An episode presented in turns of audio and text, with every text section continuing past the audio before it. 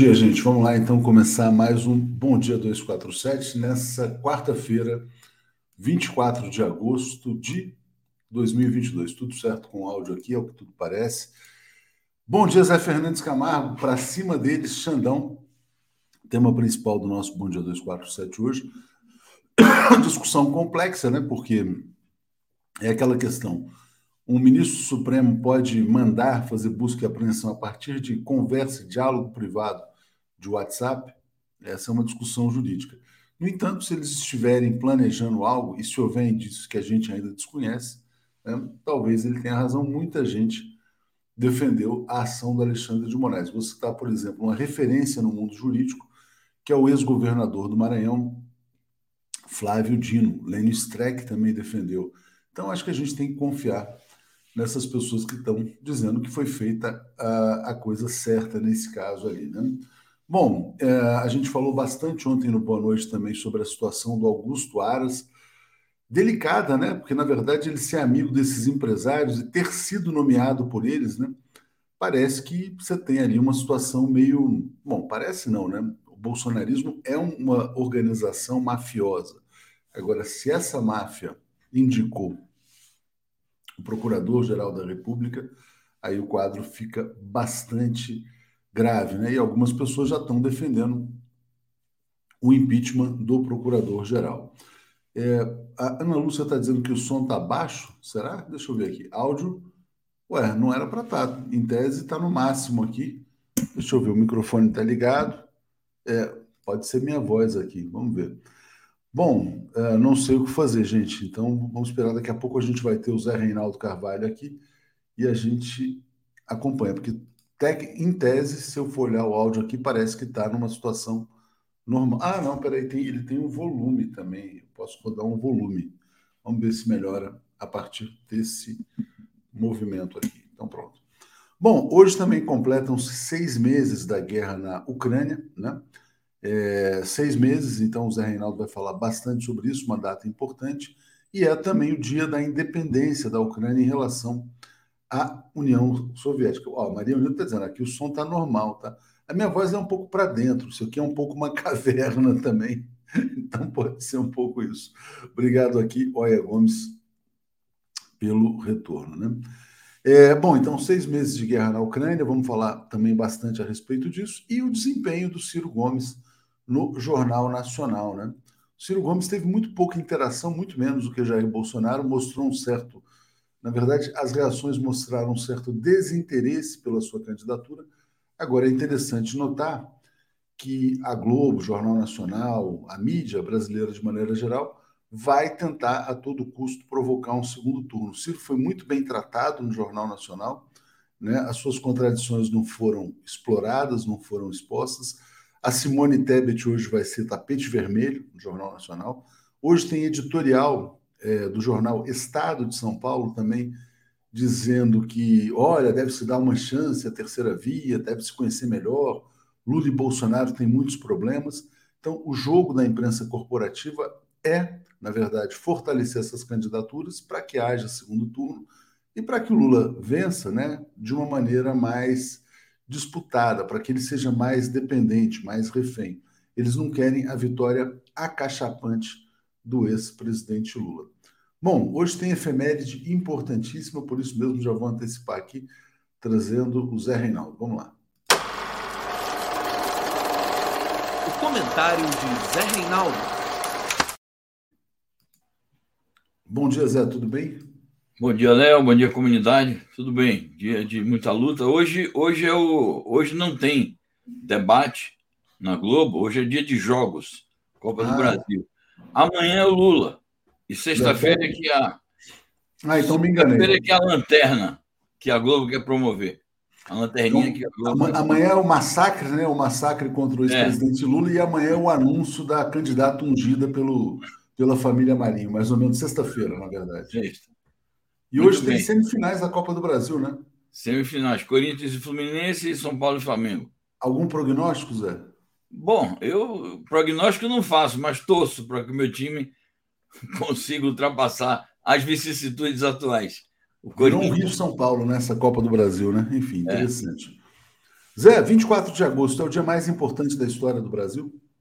Não sei se é o mais importante, mas é um dia importantíssimo de uma das maiores tragédias da vida republicana brasileira, que foi o suicídio do presidente Getúlio Vargas, pressionado pelas forças de direita, mancomunadas com o imperialismo, forças essas também insatisfeitas com a orientação nacionalista que o Getúlio estava imprimindo ao seu governo, também a orientação trabalhista, ele que tinha proclamado a, a, o monopólio estatal do petróleo, a criação da Petrobras, aumento de 100% do salário mínimo, muitas outras conquistas nacionais e sociais, foi perseguido pela classe dominante, pressionado pelo imperialismo e se suicidou. Eu peço licença para ler aqui um trecho, um fragmento da sua carta testamento. Ele dizia: Peraí, Zé, é... então antes disso, deixa eu só ampliar aqui, por favor. Diga lá, leia para a gente aí. Pois não. Querem destruir-me a qualquer preço. Tornei-me perigoso aos poderosos do dia e às castas privilegiadas. Velho e cansado, preferi ir prestar contas ao Senhor. Não de crimes que contrariei, ora porque se opunham aos próprios interesses nacionais, ora porque exploravam impiedosamente aos pobres e aos humildes. Só Deus sabe das minhas amarguras e sofrimentos. Que o sangue de um inocente sirva para aplacar a ira dos fariseus. Tenho lutado mês a mês, dia a dia, hora a hora, resistindo a uma pressão constante, incessante, tudo suportando em silêncio, tudo esquecendo, renunciando a mim mesmo para defender o povo que agora se queda desamparado. Nada mais vos posso dar a não ser o meu sangue. Se as aves de rapina querem o sangue de alguém, querem continuar sugando o povo brasileiro, eu ofereço em holocausto a minha vida. E mais adiante ele diz: saio da vida para entrar na história. Fragmento da carta testamento do presidente Getúlio Vargas, pouco antes de dar um tiro no coração em seu dormitório no Palácio do Catete, Rio de Janeiro. Olha, Zé, não sei se o dia 24 de agosto é o dia mais importante da história do Brasil, mas a Carta Testamento do Getúlio talvez seja o documento político né, mais importante da história, porque ele toca nas questões centrais, né? Petrobras, Eletrobras, né, as aves de rapina que queriam, na verdade, levar as riquezas brasileiras e levaram, na verdade, desde o golpe de 2016, o golpe de Estado de 2016, organizado pelo PSDB e pelo PMDB, é o enterro da era Vargas. O Bolsonaro é uma pessoa que conduz o caixão da era Vargas, né? E o Lula pode ser a volta de um projeto de desenvolvimento no Brasil. É, vou ler o comentário aqui da Lia Oliveira dizendo: a lei precisa ter uma brecha para a proteção do cidadão nação frente a claras ameaças de qualquer formato. Né? Existe já a lei da defesa em defesa do Estado Democrático de Direito, que é uma inovação, obra do Paulo Teixeira, do Pedro Serrano, tão importante. Né? É, Paula Vantol está dizendo: ó, Zé Reinaldo, obrigado pela lucidez matinal. Zé, bom, data importante também. Hoje é o dia da independência da Ucrânia em relação à União Soviética e também seis meses da ação militar russa. Então, fala para a gente o que está acontecendo nesse contexto.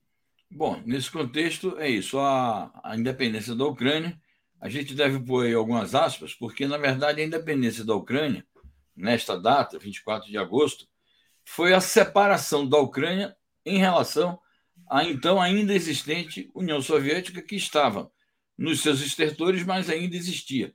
A União Soviética só será extinta alguns meses depois, em dezembro do mesmo ano de 1991, quando a Ucrânia se declarou separada da União Soviética.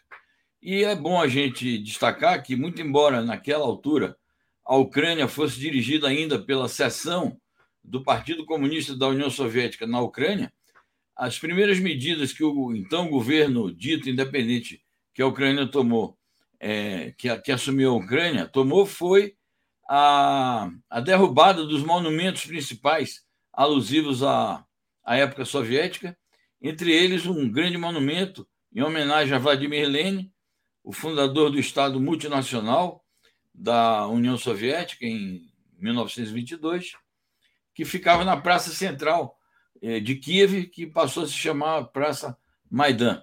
Então, o governo que se instalou na, na Ucrânia, pós a proclamação da independência, foi um governo anticomunista, um governo antissocialista. E pode estar, inclusive, nisto a origem de todos os males que a Ucrânia enfrentou na sequência. Bom, é, mas de qualquer maneira, respeitamos a, os sentimentos nacionais do povo ucraniano.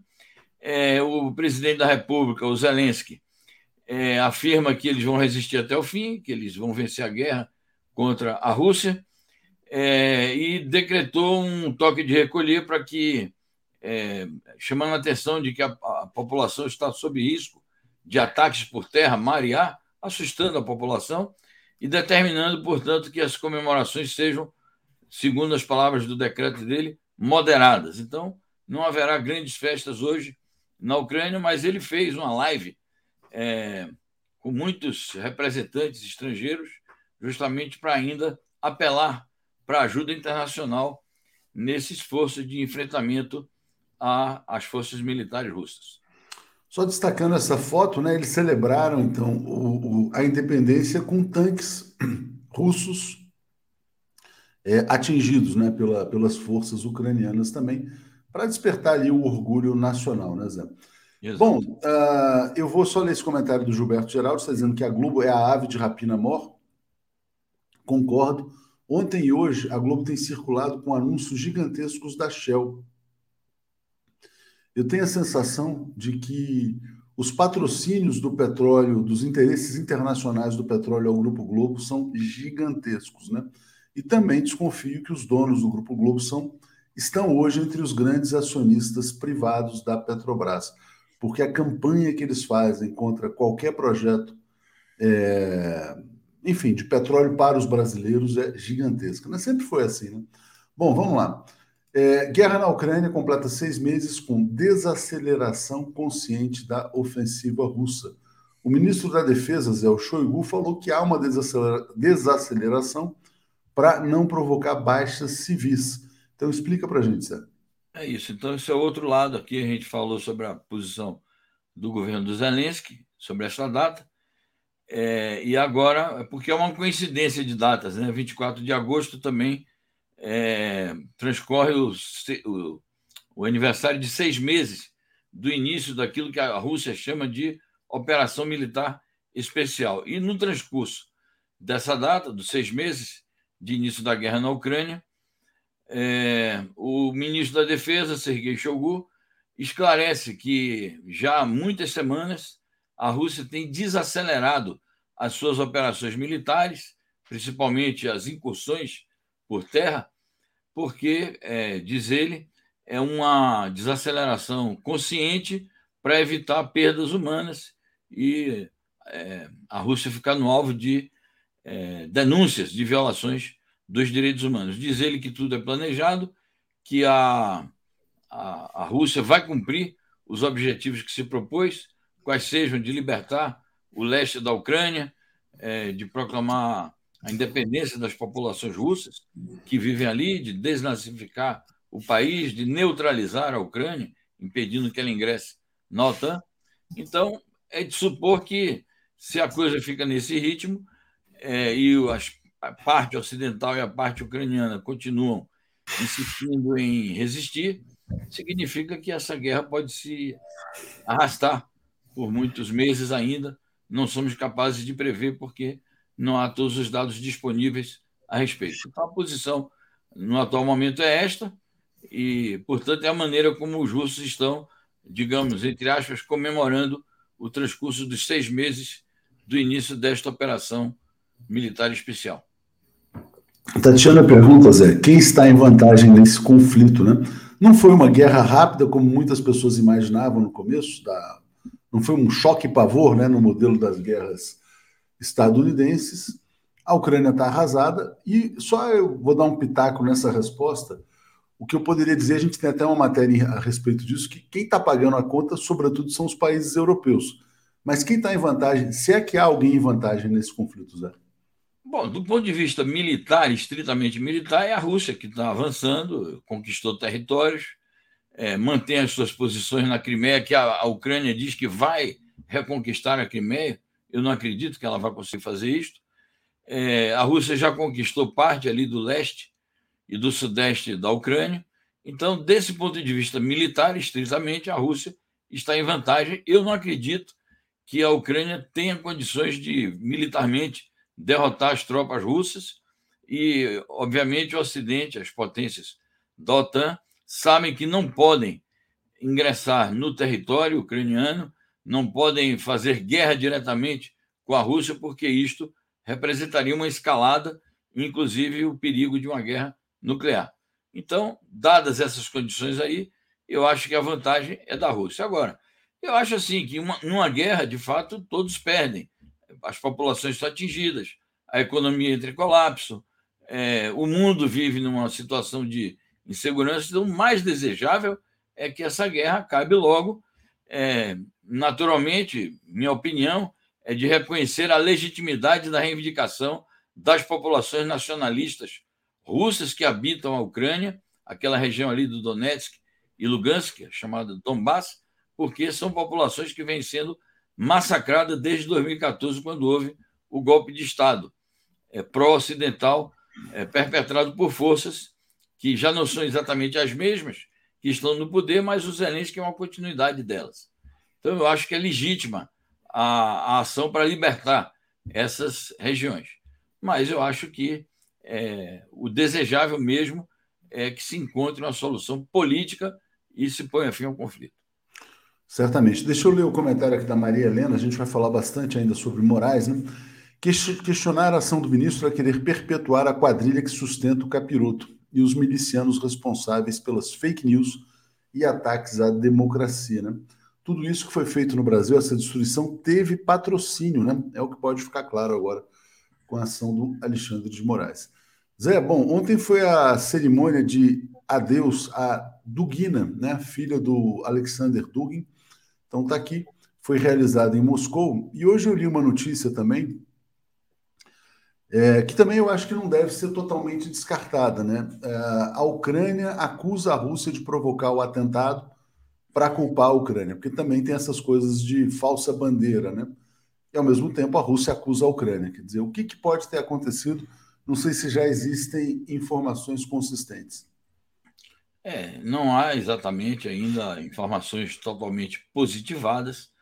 A Rússia acusa os serviços secretos ucranianos de terem mandado aquela moça assassinar a Daria Dugina, a moça lá eh, fugiu para a Estônia, é, há também opiniões de russos dizendo que, obviamente, o, o atentado não foi perpetrado por vontade pessoal de quem detonou a bomba. Dizem que a bomba foi detonada à distância e que há pessoas poderosas ou organizações poderosas por trás disso.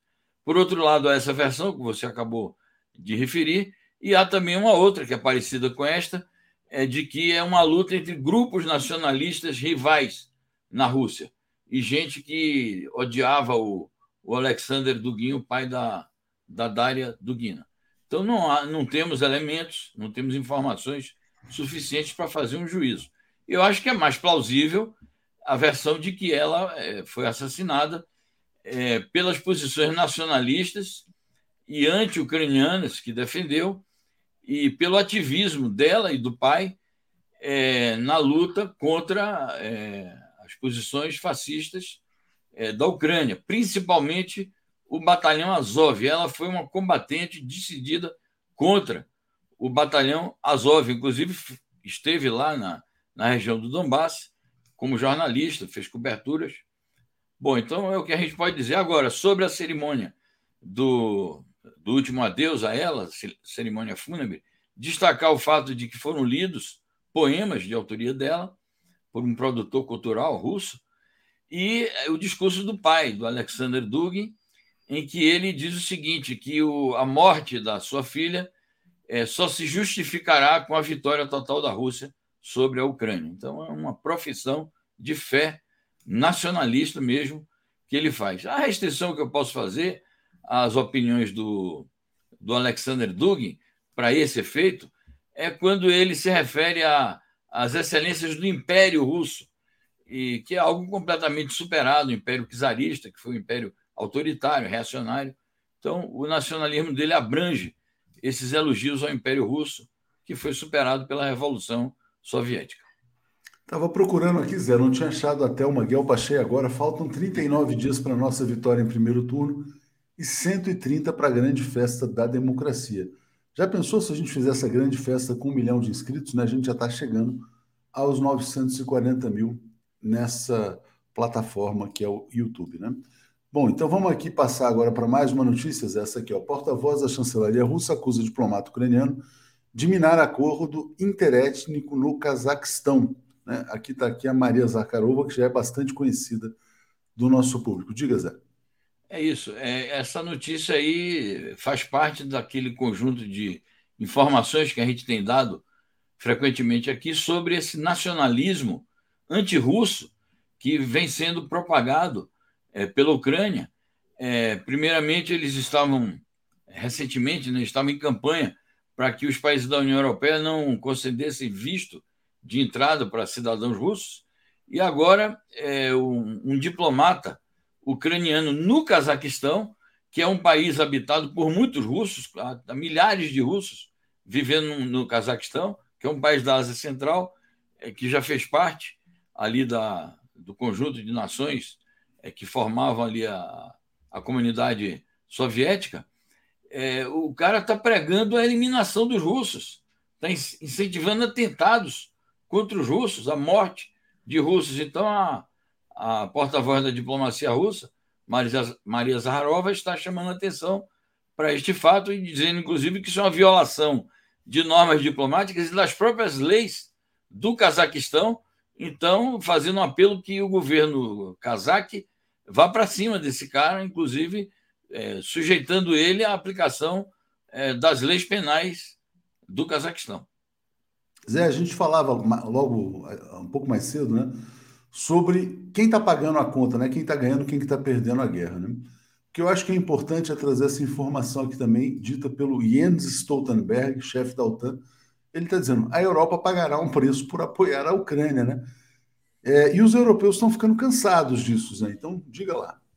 Não tenha dúvida, é um sentimento que começa a surgir de maneira muito forte na Europa, paralelamente ao sentimento de ódio que se difundiu na Europa contra os russos, contra o governo russo, contra o Putin, mas há também um sentimento que se espraia de insatisfação com a realidade socioeconômica penosa que os europeus estão vivendo. Então, agora, o secretário-geral da OTAN é, vem a público dizer que é muito caro o, o, preço que a Europa já está pagando pela ajuda uh, militar. São bilhões e bilhões de dólares e euros que eles estão gastando com isto.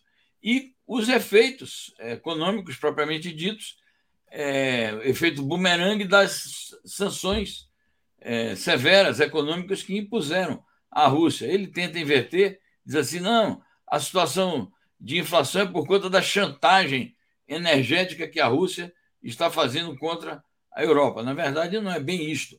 A Rússia está reagindo às sanções que está sofrendo e automaticamente é, é óbvio que o, o, preço do petróleo iria disparar por conta dessas sanções e é óbvio também que o abastecimento ia se reduzir.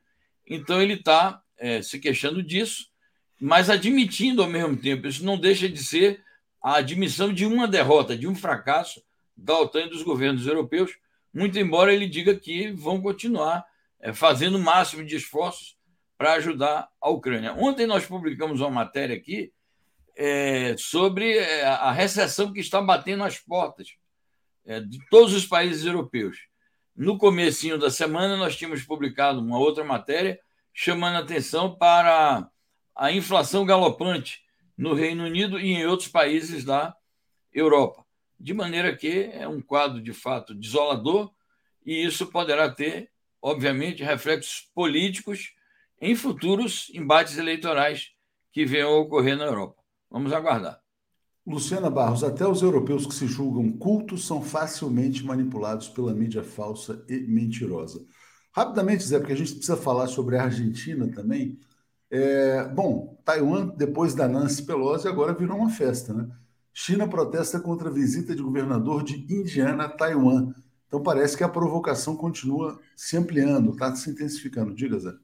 Sem dúvida. Nós noticiamos aqui rapidamente a visita desse governador de Indiana é, a Taiwan, e agora nós estamos publicando um protesto veemente, mais uma vez, é, da chancelaria chinesa em relação a esta visita. É a terceira, né, em, em menos de um mês. Primeiro foi Nancy Pelosi, depois uma delegação do Congresso de cinco parlamentares, sob a chefia de um senador democrata, e agora o governador de Indiana, o que é uma reiteração de provocações contra a China por parte de autoridades relevantes dos Estados Unidos. Rapidamente, Zé, eu recebi aqui do Luiz Benevides, que está lá em Portugal, uma informação bem interessante. Vou botar aqui na tela. Ó, cinco gigantes estatais chineses abandonam a Bolsa de Nova York. São elas, né? É China Life Insurance, Petrochina, China Petroleum, uh, Aluminium Corp, Sinopec, Xangai Petroquímica. É interessante que, por, ao participar da Bolsa de Nova York, essas empresas se sujeitam à legislação americana. E isso foi a tragédia né, da Operação Lava Jato, que, a partir desse fato, destruiu a economia brasileira. Não sei se foi por isso que os chineses ficaram ligados, mas também tem o fator, pode ser uma retaliação a essas provocações estadunidenses. Né? E agora eu vou botar mais uma notícia na tela aqui sobre a China, interessante. Bom, Reino Unido tem que cumprir resoluções da ONU sobre as Ilhas Malvinas, de, de, uh, sinalizando o apoio à Argentina. Há uma parceria muito grande entre o governo do Alberto Fernandes e da Cristina Kirchner, a, a China, né? parcerias, contratos aí de longo prazo, de infraestrutura, pedidos de adesão aos BRICS, e, ao mesmo tempo, há uma perseguição judicial contra a Cristina Kirchner. Né? Não podemos descartar até a possibilidade de que as coisas estejam interligadas. É. Então tá aqui, ó. Cristina Kirchner se defende, diz que acusações uh, se defende das acusações e diz que a sentença já está escrita, né? Como era no caso do Lula, né? O Lula já estava preso por antecipação. Diga, Zé. É isso. É, é um lawfare flagrante, é uma perseguição a uma ex-presidente e atual vice-presidente do país. Naturalmente que tudo isso tem a ver com o embate eleitoral que é, vamos ter em breve na Argentina é, isso fomenta uma crise política no país que se mescla com a crise econômica e financeira terrível que a Argentina está enfrentando. Então, são ingredientes perigosos de instabilidade. Quero chamar a atenção aqui positivamente e, exaltar a carta, o pronunciamento da presidente Dilma, é, bastante calorosa a manifestação de solidariedade que a presidente Dilma fez com a presidente Cristina Fernandes de Kirchner, mostrando também a unidade das lideranças progressistas dessa região, região do Cone Sul aqui das Américas, é, que é uma unidade necessária para fazer valer as posições das forças democráticas em nossa região. Está aí, Dilma manifesta solidariedade a Cristina e diz que ela é alvo de perseguição judi judicial e midiática, está coberta de razão a nossa presidente legítima. Não, muito importante você falar sobre isso, Zé, mas olha que interessante, né? É, a perseguição à ex-presidente Dilma Rousseff, ao ex-presidente Lula, tem a ver com a questão do petróleo, né? Na verdade, a, a tomada do petróleo brasileiro pelas forças internacionais, mas também pode estar relacionada à questão geopolítica, BRICS, enfim. Como a Cristina Kirchner talvez seja uma das grandes entusiastas dessa entrada da Argentina nos BRICS, talvez as coisas estejam também interconectadas, né? Sem dúvida. Acho que é um combo, né? Há várias questões em jogo e há um determinado momento que essas questões se entrelaçam e formam um todo. Então, acho que cada um. E, e há também os interesses da classe dominante, argentina, é, o setor mais reacionário, o setor mais de direita. Há a ação é, explícita do, dos partidários do ex-presidente Macri, que também está aí se preparando para. É, ele quer voltar ao poder de qualquer maneira. Então, de fato, há fatores internos, geopolíticos, econômicos, é, que se mesclam e resultam nisso. A perseguição contra uma líder com a estatura que tem a Cristina Fernandes de Kirchner. E a Dilma sempre solidária. Zé, muito obrigado. Fala um pouco sobre o programa de hoje às 10 horas. Nós vamos centrar é, na questão da Ucrânia, por conta da, da coincidência da data, seis meses da guerra, mas vamos destacar também um noticiário sobre esta crise política e econômica na Argentina e reiterar esta solidariedade com a presidente eh, Cristina. Zé, muito obrigado. Então, a Josefa está dizendo, amo de paixão Alex e o Paulo, então vamos passar para o Alex e Paulo. Valeu, Zé. Muito bem. Um abraço. Um abraço, tchau, obrigado. Tchau, tchau. Alex Sonic e Paulo Moreira Leite. Bom dia, Paulo Moreira Leite. Bom dia, Alex Sonic. Diga, Paulo. Bom dia, Tuxi. Bom dia, Alex. Bom dia a todos e todas da TV 247. Bom dia, Alex. Tudo bem? Bom dia, bom dia, a Josefa Betânia, né, que fez esse, Aliás, essa mensagem tão carinhosa logo de manhã. Ah, eu, eu, recebi uma coisa muito legal aqui, Alex. Olha só também. Fora isso, é, o Flávio Furtado, que é artista, é. ele fez uma homenagem aqui a você. vou compartilhar, depois eu te mando pelo WhatsApp. Ah, eu não sei como é que ele produziu. Tá bom, Alex olha que legal. Parece eu mesmo. É você. Parece que sou eu. Aqui você, aqui, com dois efeitos. Isso, isso aqui, Paulo, a gente pode fazer o lançamento da moeda do Alex no metaverso. Você já falou do metaverso. A gente pode lançar uma NFT. É, NFT é non-fungible token, né? Uma coisa que está virando. Pode ser o Bitcoin do Alex. Bitcoin, né? As pessoas começam a pegar essas, essas figurinhas numeradas e negociar no mercado paralelo o Bitcoin do Alex. É, é, Luiz Benevides, você valeu, Léo. Você... Daquele finge, né? É, é isso, exatamente. Vamos, ah, ele tá, o Luiz está sugerindo a pauta da China no, no programa dele às 10 horas hoje. Vamos lá, gente. O grande assunto é o Alexandre de Moraes. Né? Eu vou botar uma notícia na tela aqui para a gente comentar já. E te perguntar, já na largada, Paulo, se o Alexandre de Moraes agiu corretamente ou não ao partir para cima dos empresários bolsonaristas golpistas. Diga, Paulo. Olha, eu vou falar uma coisa. Eu, eu acho que ele não tinha outra uma, uma alternativa.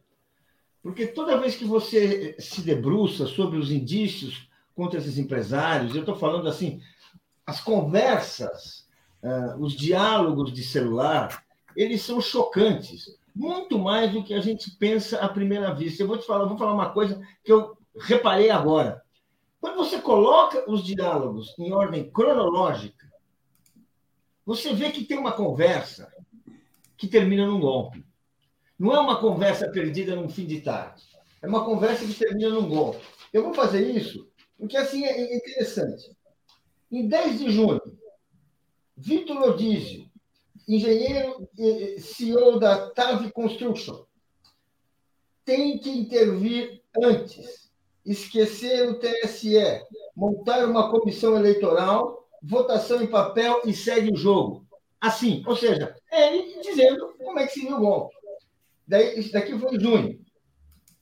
Em maio, que é anterior a, esse, a, esse, a, esse, a, a, a essa afirmação, você tem. Se for vencedor, vencedor o lado que defendemos, o sangue das vítimas se tornam, errou o português, se tornam sangue de heróis.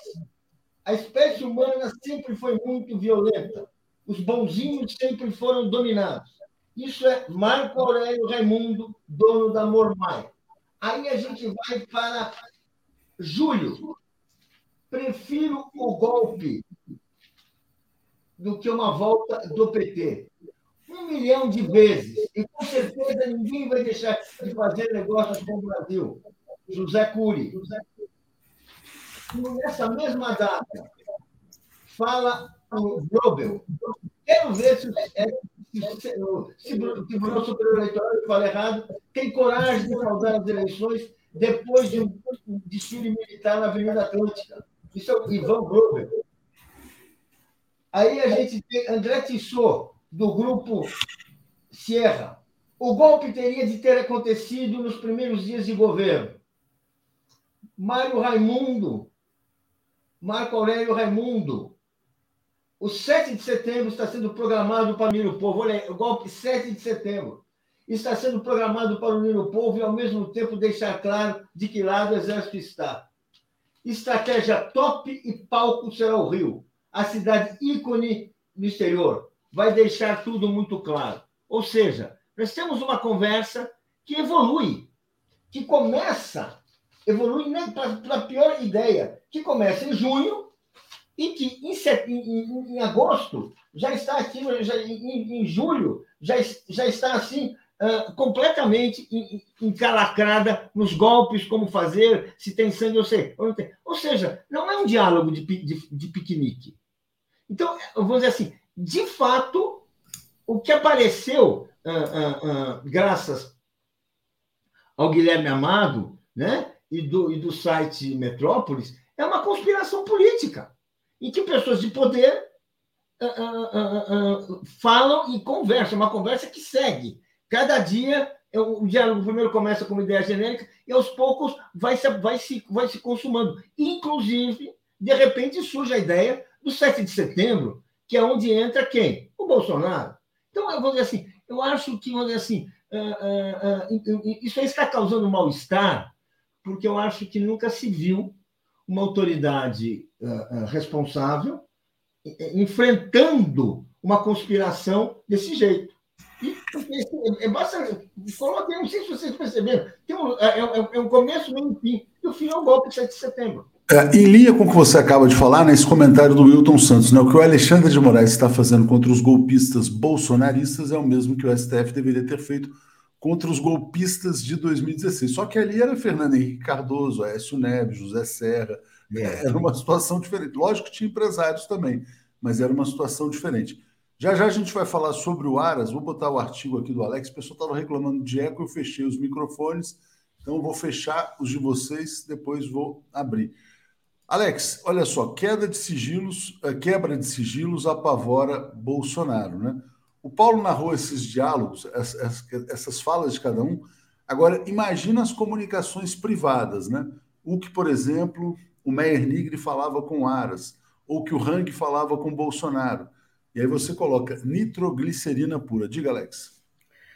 Então, eu, eu continuo achando que os diálogos que estão no, no no, no Metrópolis e tal, são, são opiniões, são opiniões. Não, é, se você olhar uh, os, os, os, quesitos para se enquadrar como é, atentado ao Estado de Direito, tem que ter uma conclamação, violência e tal, que não tem nisso aí. São, agora, é, o Alexandre de Moraes deve ter outras informações, e não somente essas que que nós temos. E isso eu acho que tem a ver com o inquérito das fake news e ataques ao STF e à democracia, aquele inquérito que foi aberto por Dias Toffoli em 2019, no qual já está enquadrado Bolsonaro, no qual Luciano Hang está sendo investigado.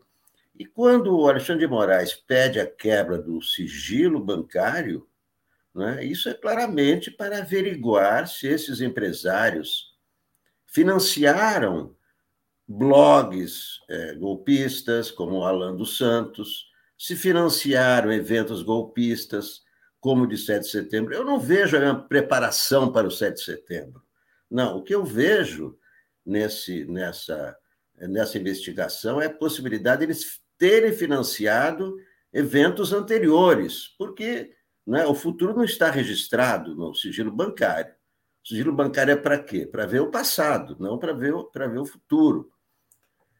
Agora, é, quando, quando eh, o Alexandre de Moraes pede a, quebra do sigilo telemático, então celulares e etc., né, aí é que mora, mora o perigo, porque são todos amigos do, do, do Bolsonaro. E aí, como já foi encontrados diálogos do, do Aras com Meyer Nigre, né, agora que o, que o, o Moraes, o Alexandre Moraes vai ter todo a íntegra do conteúdo, né? O que se viu no Metrópolis é um, são trechos, né? Agora ele vai ter a íntegra, né? É, disso tudo. E aí, quando, quando, quando se fala em quebra de sigilo bancário né, e quebra de sigilo telemático, é claro que isso cai no colo do Bolsonaro. É né? claro que isso que isso apavora Bolsonaro, porque é um, é um escândalo. Né? É, é, é essas mensagens, é, para mim, como para muitos é, juristas, é, hoje mesmo você pode ver depoimentos de cinco professores de direito que diz a mesma coisa que eu estou dizendo, que é isso que os, os, os empresários é, escreveram é, é horroroso, é lamentável, é, é estúpido e etc, etc, mas não é crime. Não é crime você, você dizer assim, ah, eu adoro a ditadura. É, é imbecil, não, não, é idiota, é, é, escroto, mas não é um crime. Não, é exatamente, não existe dizendo. crime de opinião, né? O Agora, que tem que se investigar. Não, não existe crime de opinião. O que tem que se investigar é se havia uma conspiração, é isso? Exatamente. Então, eu estou dizendo, nessas mensagens não vejo uma conspiração, como não se vê uma conspiração, apesar, apesar do Paulo. Calma, Paulo, eu tenho a minha opinião. Calma, Paulo, calma. Aqui, Se eu abrir o é, microfone, é, já é, Paulo, calma, vou ter que Não precisa ficar nervoso por causa disso. né? Não precisa ficar nervoso, nós estamos apenas. Não, não, né? não, peraí, Alex, vamos lá, porque tem muitos temas aqui. Deixa eu só. Agora, agora eu vou fazer isso, agora eu vou fechar Você o teu é... microfone e vou abrir o, o microfone do Paulo. Peraí, agora eu estou abrindo o microfone do Paulo. Isso, vou fechar o meu. Paulo, deixa eu só passar para você, antes de passar, só um segundinho responder essa pergunta aqui do Nilson. Tem-se notícias entre o ministro da Defesa e o Alexandre de Moraes? Tem, tem. Tem. Não, e aí eu vou botar aqui uma notícia, vou botar essa notícia no ar rapidamente. Está aqui, ó. O general Paulo Sérgio Nogueira entrou na defensiva, fez apelo para o Bolsonaro não confrontar o Moraes. Né? O Bolsonaro foi mansinho nessa, nessa entrevista ao Jornal Nacional. A gente vai falar também da do Ciro. Paulo, o Alex falou o seguinte: ó, as mensagens não provam uma. Cons... Quer dizer, as mensagens são opinião, ali ainda não tem a conspiração, né? É, mas vamos ver o que, que vem. E é importante dizer também, só um ponto, né?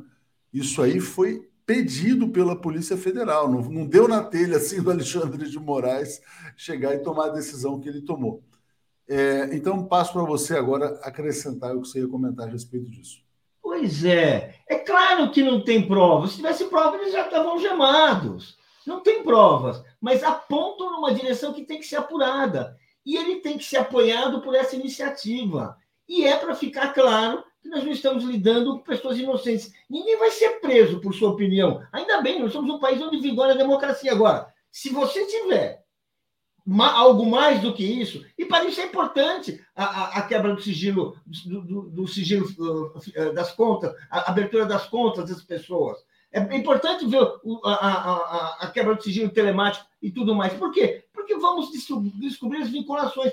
Esses diálogos são diálogos quase inocentes de quem fala o telefone, celular, sabendo como são os celulares. Os celulares são quase, hoje em dia, quase que abertos, são sujeitos a muita muita espionagem, é muita, muito grampo. É só a história do, da, da brasileira hoje vive em torno de grampo de celular, a gente sabe. Seja, mas está claro que estamos diante disso e mais. Até agora, sempre se usou o fato de que não são provas para colocar em cima do embaixo do tapete e seguimos em frente quando aparecerem provas. O, o Alexandre Moraes está se adiantando e ele faz muito bem, isso é muito importante, porque, como eu falei, Imagina, em junho, um sujeito fala tem que intervir. Em maio, um sujeito, um sujeito fala se o vencedor, se for vencedor nós que defendemos, o sangue das vítimas se torna sangue de heróis. Gente, estamos falando de quê? Estamos falando de piquenique? Estamos conversando, né? O 7 de setembro está sendo programado por quem? É pelo empresário que está sendo programado? Como é que será esse 7 de setembro? Quero ver aí Uh, quero ver se o STF tem coragem de fraudar eleições após o desfile militar. Da mesma data, prefiro um golpe do que a volta do PT. Estamos falando. É, então, Paulo, quando o cara fala assim, prefiro um golpe do que a volta do PT, eu acho que é uma opinião. É. Quando o cara está dizendo ali, olha, o sangue derramado, será isso? Aí eu já acho que tem uma conspiração. Então, cada mensagem, mas eles estão inseridos num contexto. Né? Mas é assim que são as investigações, que você acha um papelzinho e você acha que é o quê? É o nome da namorada. Não, pode ser o nome de uma cúmplice. Sabe, você acha uma palavra esquisita, pode ser um analfabeto, ou pode ser uma senha. Isso, aqui, isso que tem que investigar. O importante é deixar assim, uh, investigar com calma, apurar, mostrar que aqui ninguém é bobo, sabe? Porque nós estamos diante de uma, de uma ação de empresários assim. O Aras, já está aprovado. O Aras balançou na indicação dele. O Aras, hein? esse que protege o Bolsonaro até hoje. Fidedigno, fielmente. E olha só, ele estava na linha de tiro porque apareceram supostas ligações dele com a esquerda. Ele teria comparecido a festas, é, uma coisa assim. Quem o salvou quem o salvou foi justamente o empresário Meyer Joseph Nigri, um dos envolvidos nessa conspiração e um dos bolsonaristas. Ou seja, ah, não tem nada a ver, tem. Ou acha que não, é, não, não tem nem indício. Por que, que o Aras, que poderia ter investigado, não, não fez nada? Por que será? Vamos Você falar do Aras agora. Vamos falar do Aras. Não tem nenhuma. Mas quem sabe seja por outro motivo. Então, peraí, agora fechando o microfone do Paulo, abrindo o microfone do Alex, porque estava dando problema de eco, né? João Augusto está dizendo, Léo, Brasil está tomada de outdoors. Vou só ler os comentários rapidinho aqui, Alex, e a gente fala do Augusto Aras, né? É, vamos lá, Pádua Rodrigues dizendo, Paulo, no caso dos 18 do CCSP, onde prenderam adolescentes, havia provas além das mensagens telefônicas? É, Luiz Benevides está dizendo, a dica do Fernando é um filmaço de John Ford, qual é a dica? Deixa eu ver aqui, estava mais para trás. Ah, Xandão, recomendo, O Homem que Matou Facínora. É, Luiz Benevides, perfeito. Nilson Abreu dizendo: tem-se notícias entre o ministro da Defesa o Alexandre de Moraes, já li. Zé Gonzaga já li também. Só uma, um ponto, né? Alguém falou o seguinte: ficou para trás, eu queria ter lido esse comentário. É, é possível que nesse grupo eles estivessem discutindo, inclusive, ações violentas contra o Alexandre de Moraes. E eu pensei nisso hoje, né? Será que esses caras estão planejando atentados, já, já, que eles são golpistas? Será que eles não poderiam ser também, eventualmente, terroristas, né? E aqui, porque o Alexandre de Moraes é que pode estar colocando a perder o sonho bolsonarista, né? De fazer muitas negociatas. O Meyer Nigri, por exemplo, é o cara dos cassinos no Brasil, que quer implantar os cassinos. E aí tem essa notícia, né? Alex, tudo indica que aparecerão mensagens entre o Meyer Nigri e o Augusto Aras porque a gente começa a sentir, sabe, o cheiro na imprensa, uma notinha aqui, uma notinha acolá, essas coisas tendem a vazar, talvez até no dia de hoje. Você acha que é uma ligação muito perigosa ou não? Não, aí, aí tem que, tem que é, diferenciar muito bem o que é esse grupo do WhatsApp e o que são as conversas do Aras. Né? Uma coisa seria o Aras participar desse grupo, parece que não é o caso é coisa muito recente, isso foi ontem, né? Então, ao que parece, são conversas do Aras com o Meyer Nigri, que são amigos, mas não nesse grupo de WhatsApp. Né? Então, né, tem que separar as coisas.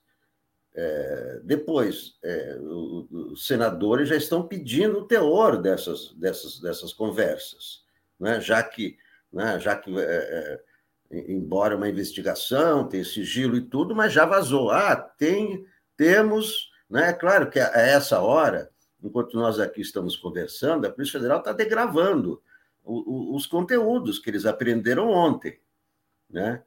Então, ontem já soubemos, olha, tem aqui uma. Não se sabe qual a conversa é, do, do Aras com o Meyer Nigre é, mas que não parece que ele não está nesse grupo do WhatsApp. Aí seria realmente um escândalo o, o, o Aras participar de um grupo de WhatsApp com esse tipo de comentários, de é opiniões. Mensagem direta, né? Mensagem direta entre eles, provavelmente. É, pois é. Então, né, são, então tem, que, tem que se ver com, com calma, porque estão apenas começando a, a, a degravar, a degravar essa, essas, os celulares, a a, a ver os, eh, os computadores e, e, e, tudo isso. Então, acho que não é o caso também de se precipitar, já tem gente pedindo impeachment do Aras, e fora Aras, e não sei o que e tal, né? Precisa ver com calma o que está acontecendo. Aí, né, eh, não se sabe qual é o teor das, das, das conversas, e aí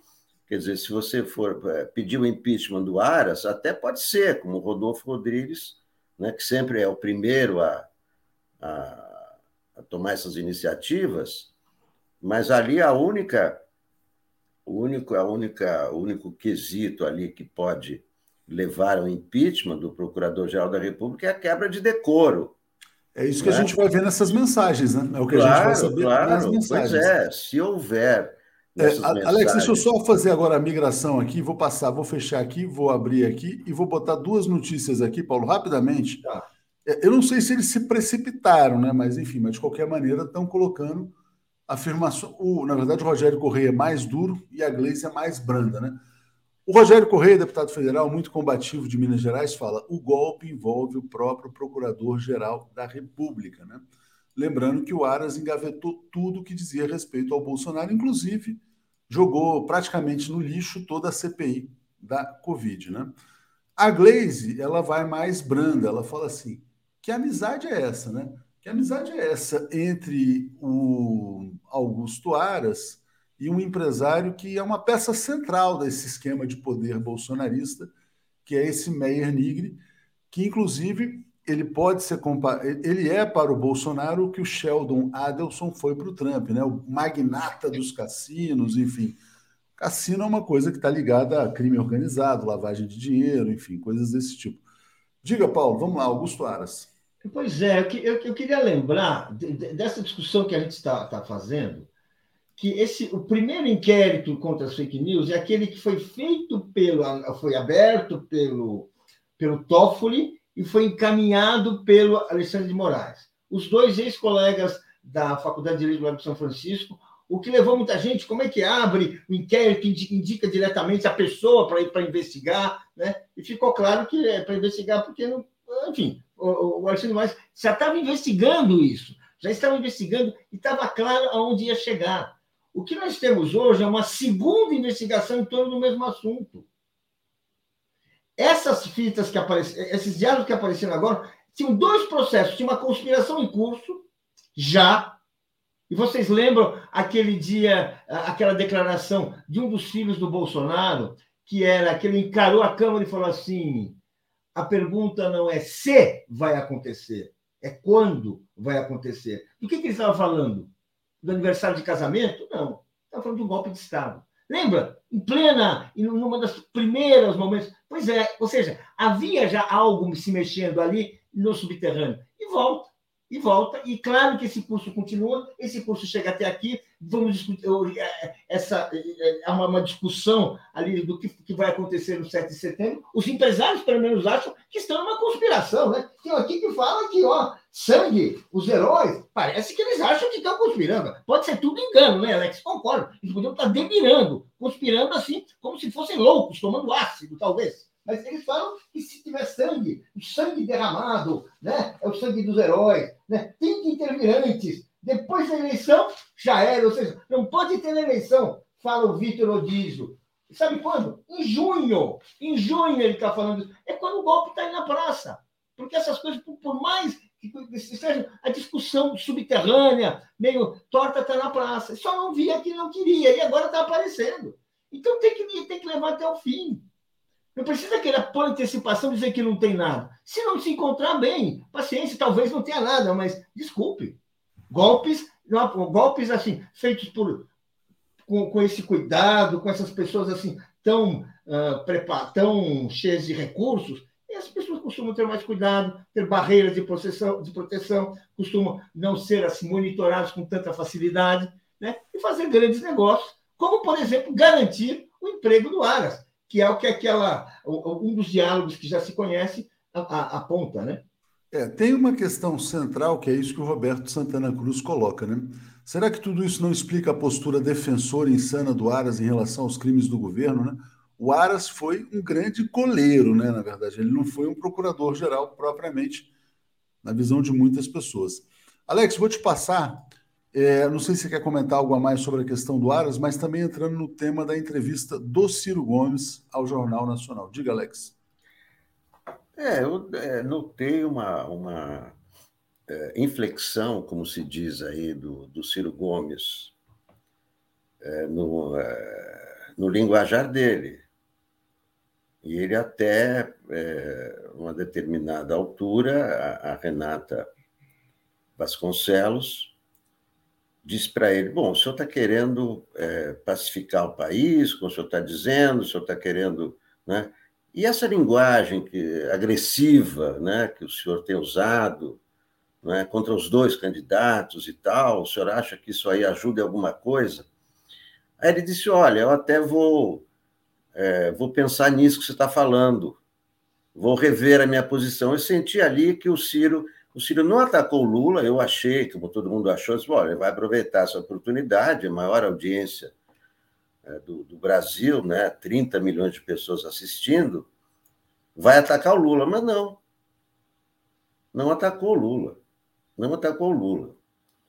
É, eu acho que aí abre-se um, um, espaço para, para o entendimento. Né? Eu, é, eu acho que foi o momento mais importante dessa entrevista, quando ele disse: Olha, Renata, você talvez você tenha razão, talvez eu esteja não é, num tom muito agressivo a mais, vou, vou pensar nisso aí. Eu acho que é uma mensagem é, é, que tem a ver né, com isso que a gente está falando, com isso que o país está querendo, que é resolver no primeiro turno, que é o eleitorado do, do, do Ciro.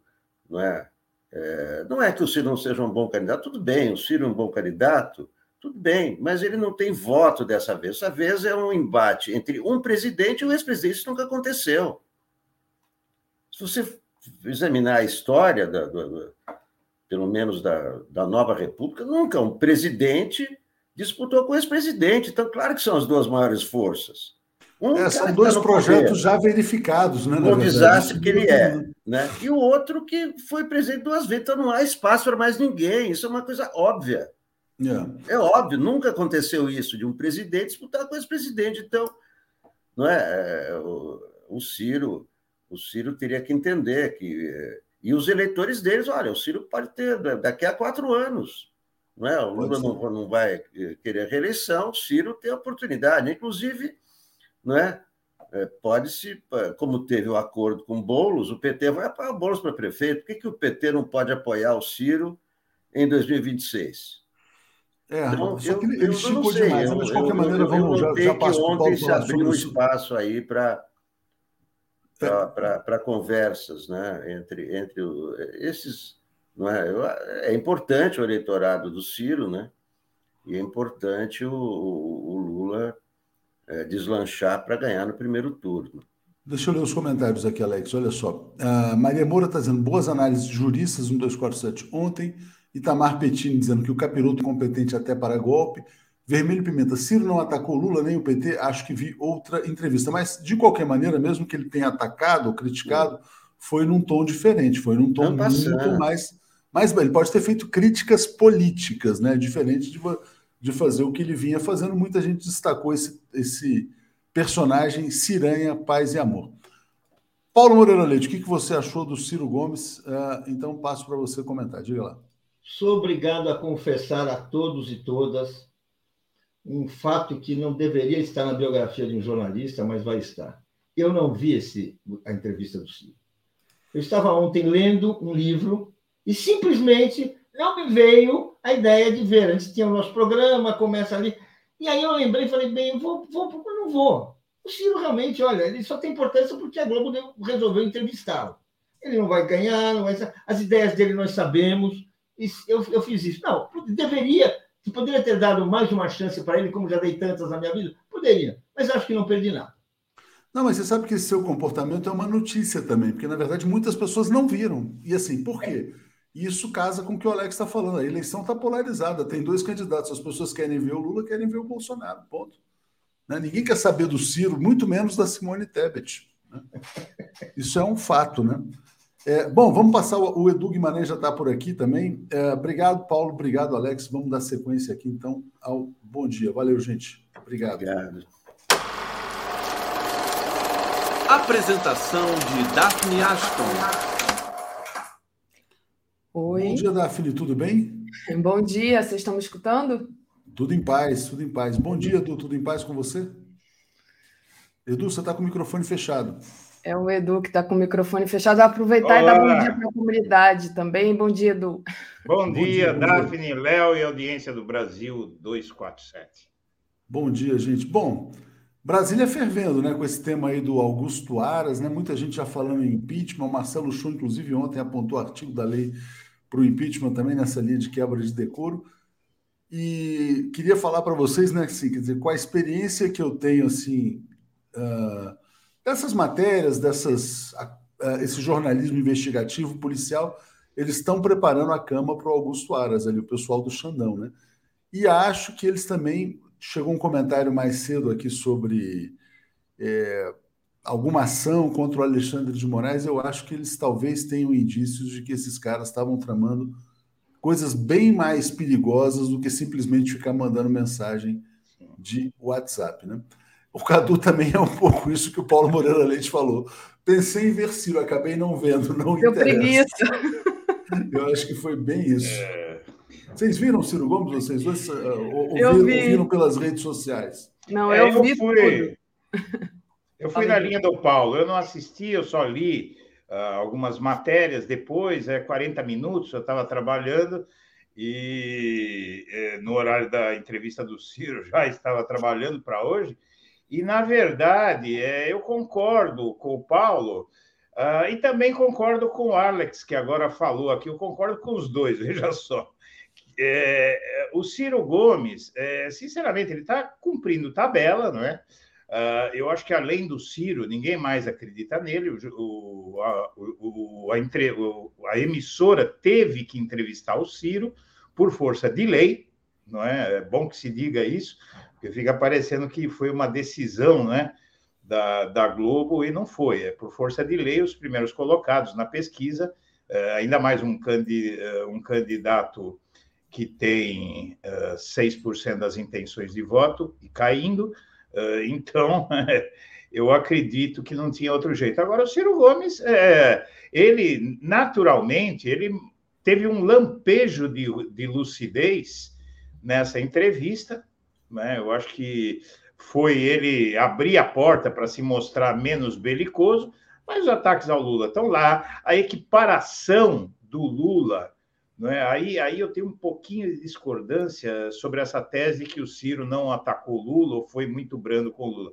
É, na verdade, ele, ele repetiu o que ele faz, ele nivela Bolsonaro e Lula. Esse é o mais grave. Não, é? E, alguém ser nivelado ao Bolsonaro é a pior ofensa que um ser humano pode receber é. vida, né?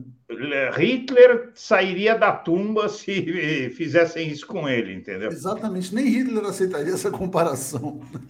Eu acho que, na verdade, daqui a pouco nem o Bolsonaro aceita ser comparado com o Bolsonaro. É isso aí. É Gente, isso aí. vou deixar vocês aí. Obrigado, Daphne. Obrigado, Edu. Bom dia a todos aí. Ah, e pedindo membros, assinaturas, ó, já são 11 mil pessoas aqui ao vivo. Quem puder apoiar, brasil247.com.br apoio ou pix.brasil247.com.br. Valeu, gente. Obrigado. Valeu. Valeu, Léo. É, eu, eu me dei ao trabalho, estava também eu trabalhando, estava num seminário de psicanálise, saí para assistir o Ciro. E foi chato, viu? Porque é. que, que entrevistinha chata que deu sono. Imagino. Mas acho também que ele atacou sim o Lula, ele comparou o Lula ao Bolsonaro, colocou no mesmo nível, falou da Venezuela, assim, um papo de, de Venezuela, assim, já tão que. Gente, demodê, né? Não, é. Ninguém mais cai nessa. Só os apoiadores do Bolsonaro mesmo, né? Então, ah, porque o Brasil, enfim.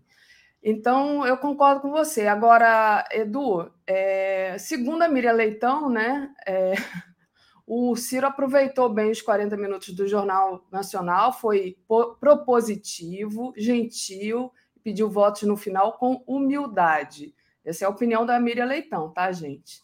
É, mas que o problema dele é o excesso. Ele prometeu fazer e tudo. E as mentiras, né? E as mentiras. É, prometeu fazer tudo de uma vez só, então ele vai mexer com a Amazônia, vai. Bom, ele vai fazer tudo ali. E ela disse que ele mentiu também. Então, passo para você falar um pouco é, Mentiu primeiro porque ele diz a enormidade, porque isso é uma enormidade. Ele diz a enormidade de que a, mais da metade do eleitorado não decidiu. E esta é a eleição em que ah, a maioria esmagadora do eleitorado já decidiu. Então, quer dizer, é uma mentira tosca, não é? é uma mentira, porque eu duvido que ele não saiba disso. Não é? E tem outras confusões que ele fez. É realmente é chato. Eu, eu fui, acabou a entrevista, eu fui ler sobre ela. Né? Eu li porque é muito mais rápido, você não tem que passar pelo desprazer de ver é, alguém irrelevante mentindo. Assistir o Bolsonaro mentindo é necessário para você poder uh, espancá-lo devidamente depois. Agora, você assistir um candidato, você sabe quanto tempo de TV o Ciro Gomes tem? Não, quanto tempo ele tem? 52 segundos. Quer dizer, uh, é, é, praticamente essa, esse sistema da justiça eleitoral, eu ainda acho que está um pouco errado, eu divirjo disso. Eu acho que pelo menos os primeiros colocados têm que ter chance de dizer seu recado, não porque eu queira votar no Ciro, todo mundo sabe a minha posição, mas eu acho que isso é democracia. É você é, dar paridade de armas a todos os envolvidos. Então já começa aí. Uh, tudo bem, tem mais representação no Congresso, você não vai colocar um nanico que tem 1%. Pelos critérios do TSE, a Simone Tebet não deveria ah, aparecer no Jornal Nacional, porque a candidatura dela consegue ser mais relevante que a do Ciro Gomes, Sim. não é? Uh, eu acho que é uma uh, a decisão do MDB, se bem que a Simone Tebet diz o seguinte, que se ela não fosse candidata do MDB, a maioria do partido iria de Bolsonaro. Eu duvido disso. Né? Eu duvido disso porque uh, o MDB tem grande parte no Centrão e, e, esse pessoal do MDB é profissa. Eles não iam ah, ficar do lado do candidato que está atrás. Como é que alguém vai, vai defender a Simone Tebet ou o Bolsonaro do Nordeste? Explica para mim. É. Não tem como. E mesmo em setores aqui do, do Sudeste, é? no resto do país, é, os, os candidatos, por exemplo, ao legislativo, e também governador, tal, eles têm que grudar em um candidato forte, é, um puxador de votos, um candidato a presidente forte. Então, quer dizer, essas candidaturas são uma ficção e o Ciro Gomes, ele pode ser o mais suave que ele quiser, ele está ah, com a atitude dele, com o fanatismo dele por si mesmo, ele está ameaçando, ah, ou, ou melhor, ajudando a construir uma ameaça ao país. Porque a decisão dele de olha, eu vou parar por aqui, está polarizada a eleição, eu quero evitar o mal maior. Não, ele disse que elegeu o Lula e elegeu o Bolsonaro é a mesma coisa. Isso é um absurdo e eu acho que o Ciro sai desta eleição muito menor do que ele entrou. Com certeza, não tenho a menor dúvida, concordo com você, e é isso, né? Ele se coloca ali como o apaziguador, né? Ah, enfim, pelo amor de Deus, né? Ciro oh. apaziguador. Ô, ô, Edu, deixa eu agradecer ao Fabiano Promete aqui, diz que o Léo não leu o superchat dele, aí eu catei aqui. Ah, ele está dizendo que o, que o Paulo vê conspiração em tudo. É, bom, isso aqui é uma crítica ao Paulo, mas aí muito obrigada pelo apoio, mas certamente o Léo não, não, deve ter visto o seu superchat aqui, eu li agora.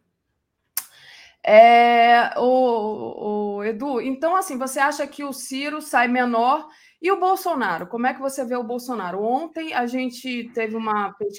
Ontem não, eu acho que foi no dia mesmo da, da da entrevista do Bolsonaro, a Quest fez uma pesquisa onde a maioria desaprovou a, a, o que falou Bolsonaro, né? Gerou uma, uma é, como é que se diz?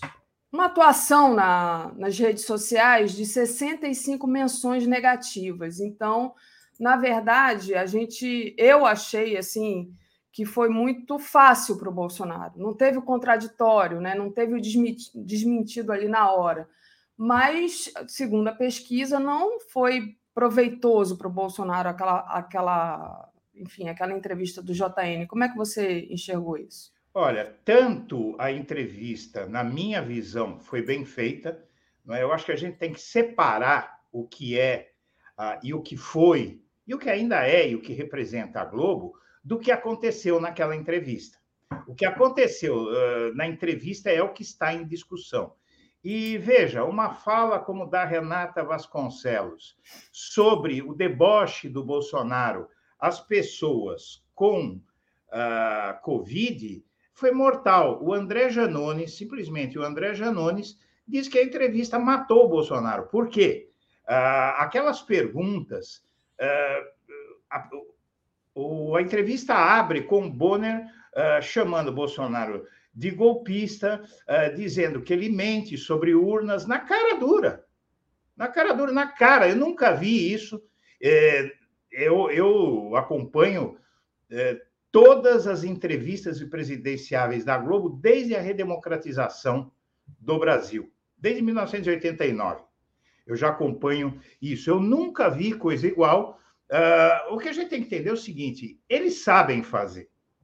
Não é? Se querem fazer, é outra coisa. Ah, a, Globo, a Globo fez muito mal ao país. A Globo uh, fez o Bolsonaro chegar onde ele está, uh, dando meia hora de Jornal Nacional contra o Lula, não é? A Globo jogou o Brasil nas mãos de outro picareta que tinha a palavra picareta gravada na testa em letras de neon, a Globo elegeu, não é? Uh, as organizações Globo uh, contribuíram para o regime militar. como o Bolsonaro disse em 2018, o Roberto Marinho elogiava a, a atuação da ditadura militar. Agora, o que está acontecendo nessa eleição é outra conversa. Uh, eles foram duros, sim. Não pode você apresentar um contraponto. A gente tem que entender o seguinte: essa entrevista ela é monitorada, essas entrevistas são monitoradas pelo TSE. É preciso igualdade entre os candidatos. O tempo é curto. Bolsonaro espertamente se alongou nas respostas. Agora, se cada mentira que ele que ele contava colocar uma, uma reportagem na tela, por exemplo, ele disse que não xingou o Alexandre de Moraes. Tá? Uh, tudo bem. Aí você pega e coloca na tela uma matéria mostrando. Então, quer dizer, os 40 minutos vão dar para fazer duas perguntas. Uhum. Não é? É a opinião é... da Tereza também. Pois é, a Tereza, que é uma pessoa de televisão, uh, não é? O, o Reinaldo Azevedo, inclusive, achou que a Globo foi dura demais. Que eu também discordo dele. Eu acho que não foi tá nem brando. Ele nem, eles nem perguntaram sobre a fome, nem perguntaram sobre as rachadinhas, nem perguntaram não, sobre os heróis. Mas aí precisaria de duas entrevistas. É, mas já Porque podiam começar.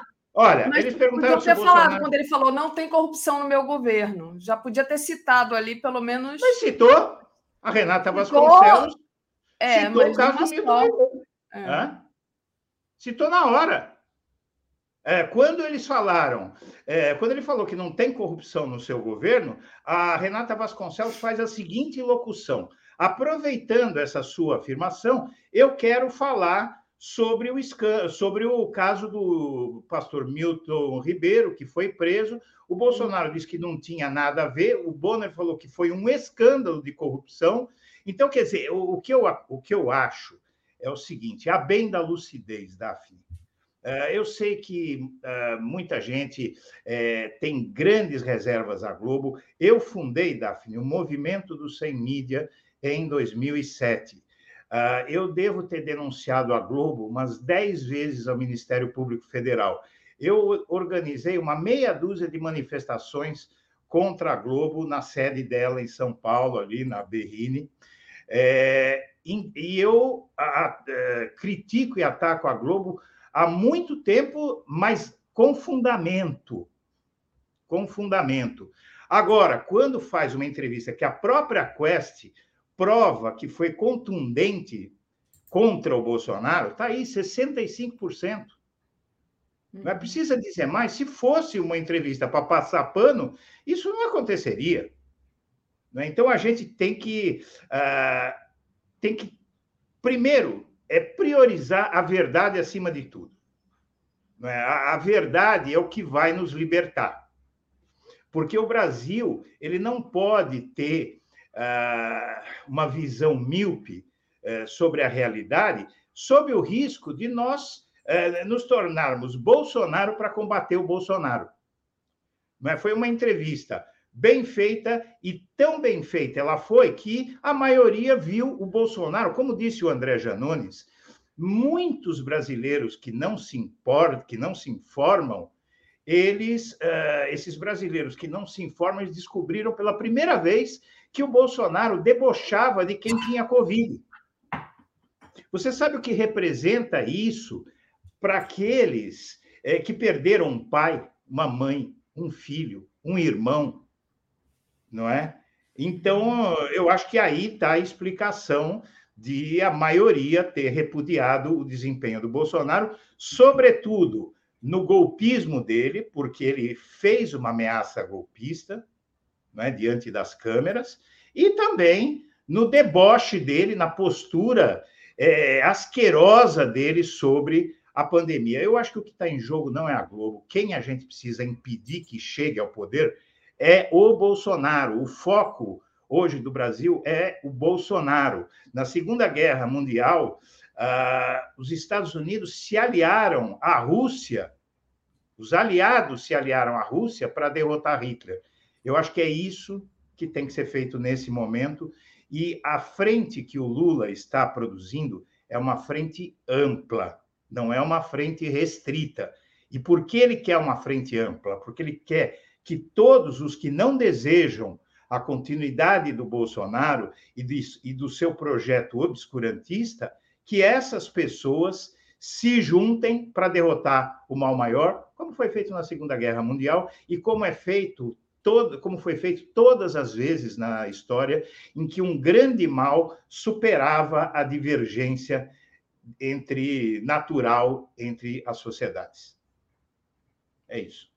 Muito bom, Edu. É, o, tem uma, uma matéria aqui no blog do Noblar, no portal Metrópolis, dizendo que o Bolsonaro fez um acordo com a Globo para ser entrevistado, que ele poderia é, ser perguntado por qualquer, sobre qualquer assunto, menos a questão que envolvia os filhos e a mulher em casos de corrupção, né? Então não podia falar do Queiroz, não podia falar de rachadinha, não podia falar da mansão milionária do Flávio em Brasília, nem dos depósitos na conta da Michelle. Foi então esse o acordo que foi fechado, segundo o Noblar, entre a uhum. Globo e o Bolsonaro. É interessante, né? Porque eles falaram, no caso da corrupção, justamente da, do, da questão do lá do caso do MEC, mas também quando o Bolsonaro falou, exaltou o Salles, não falaram que o Salles estava envolvido em, em enfim, casos de corrupção também. Ah, deixa eu agradecer a Yara Ponde, que é, colabora aqui conosco, e a minha querida Lia Oliveira, que reclamou que os, os últimos superchats dela também não foram lidos. Então, Lia, vou ler, vou ler seus superchats agora. É, ela disse assim: e ainda que isso fosse uma tática de false flag, ao contrário, seria sério. E se não enxergarmos nisso o início de uma conspiração, vamos ser pegos com a calça na mão. Acho que ela falava ali da questão dos empresários, né? É um assunto que a gente deve entrar agora, né, Edu? Exatamente. Sim. Que ontem ah, então, grande... Diga. Não, a notícia bomba de hoje é que as contas bancárias dos, dos empresários bolsonaristas acabam de ser congeladas, né? Isso. É, então, isso é, é uma demonstração. O Alexandre Moraes, ah, um colosso em termos de coragem. Sinceramente, eu acho que a única pessoa que enfrenta, a única a pessoa relevante da República que enfrenta o Bolsonaro hoje, a única autoridade que enfrenta o Bolsonaro de verdade é o ministro Alexandre Moraes. O Faquim, por exemplo, ele tem retórica, não é? O Barroso tem retórica. Agora, o Alexandre Moraes, ele age. Ele fala pouco e age muito, não é? Então, e eu acho que esse é um recado, também tem notícias de que o bolsonarismo está preocupado porque prenderam porque prenderam? Porque estão investigando esses empresários apenas, apenas por eles terem tramado um golpe de Estado no, é, é, no país, uh, cogitando, e sabe-se das conversas paralelas depois daquilo tal, inclusive arrastando para o chiqueiro deles o Augusto Aras, que para mim é, ele, ele vai se complicar, ou é agora, ou é a partir de setembro do ano que vem, ele vai se complicar com a lei. Ele, ele tem mandato até setembro do ano que vem, eu acho que ele vai se complicar com a lei, porque a, o desempenho do Aras é, não é pior do que o do Geraldo Brindeiro, do Fernando Henrique Cardoso. Não é pior. Tá? Na verdade, poderia ser até um pouco melhor, porque o Geraldo Brindeiro engavetou tudo. E o Augusto Aras, de vez em quando, ele aceita alguma coisa, deixa passar alguma coisinha. Ainda assim, nos tempos de hoje, é, é um tempo muito diferente uh, de, do período é, 1998, dois, do, é, 1998, 2002, né? É, que era um momento é, do, do, do, país em que era visto com naturalidade a conduta do Bolsonaro, porque ali come, do, do Fernando Henrique Cardoso, porque ali começava não é um novo capítulo da República e, e o procurador o procurador da República a partir daquele momento passou a ter maior relevância devido à Constituição também que foi promulgada com a ascensão do Bolsonaro e que deu poderes extraordinários ao Ministério Público, que hoje, inclusive, são um problema. Mais de uma pessoas veem problemas muito sérios no Ministério Público, super salários são um deles, não é? Uh, os abusos, a politização do Ministério Público, mas o Augusto Aras ele, ele ultrapassou todos os limites contemporâneos e eu acredito que o STF pode tomar alguma medida contra ele, pode autorizar alguma coisa contra ele, apesar que o foro adequado é o Senado Federal, né? Perfeito. E, mas você, pessoalmente, Edu, você acha que o Alexandre Moraes agiu corretamente, já partindo para cima desses, bolsonari desses bolsonaristas empresários? Porque muita gente pode criticar dizendo que é muito autoritário isso, né? O Alex, por exemplo, acha que isso é uma questão que tem que ser primeiro, é, com mais cautela ali, porque não, é uma, acho, uma, atitude autoritária. Não, eu, eu não acho, porque é um escândalo sem precedentes. O que é que o Procurador-Geral da República está fazendo, uh, no, falando com esses empresários bolsonaristas intimamente aí?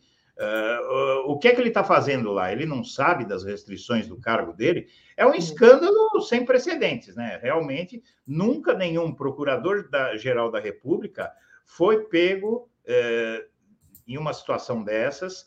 Quer dizer, esse, esse grupo de WhatsApp que decretou essas medidas, é, foi o grupo de WhatsApp, não Alexandre de Moraes, que decretou essas medidas contra os empresários, é o fato de que aquilo ali é, parece conspiração contra a República, tem cheiro de conspiração contra a República, e por isso eu suponho que seja uma prova de que havia, havia, porque agora foi desbaratada essa quadrilha, eh, havia uma conspiração sobre a República, e isso vai ficar muito evidente eh, na operação surpresa que catou os celulares dessa turma. Né? Uhum. Infelizmente, não catou do PGR, né? mas, uh, mas isso uh, pode ter ali mensagens do PGR naquele grupo. Né? Então, agora a, a lei, o Estado, a, a República vai ter acesso ao que aqueles carinhas diziam, não é? E só um registro, Daphne. É, é, aí eu tenho que concordar realmente com a Globo, com todo mundo que critica a Globo, no que diz respeito a fazer o acordo com o Bolsonaro é, sobre a família dele. Não tem justificativa isso. Seria melhor ele deixar que ele fugisse do debate por causa das perguntas sobre o filho. Isso não é jornalismo.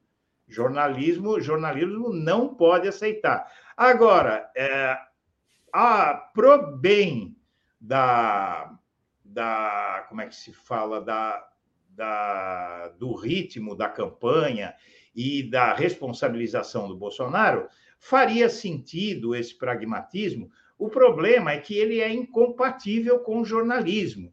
Né? Então, a Globo, claro, atuando politicamente, ainda que contra o Bolsonaro, atuou politicamente porque ah, poupar essas perguntas sérias aí ah, para que ele esteja no programa é algo completamente inaceitável. Mas aí ah, eu, eu não sei qual veículo deixaria de fazer uma entrevista com Foram ele. 9 milhões de, de pessoas assistindo, né? 9 Eles... milhões de pessoas assistindo. Agora, tem uma coisa, não é? Uh, eu acredito que qualquer outro grande órgão de imprensa teria feito isso, porque realmente tem muita coisa que precisava ser jogada na cara do Bolsonaro.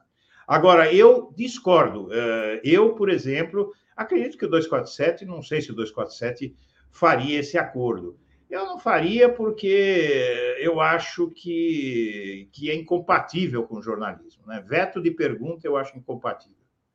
É, não dá, não dá para combinar pergunta antes, né? É verdade. O, o, Edu, eu coloquei aqui na tela, enquanto você falava, justamente a matéria que está no 247 sobre esse Meyer Nigre aí, que foi o fiador da escolha do Augusto Aras para PGR. Então, já essa relação já é aí consolidada, antiga.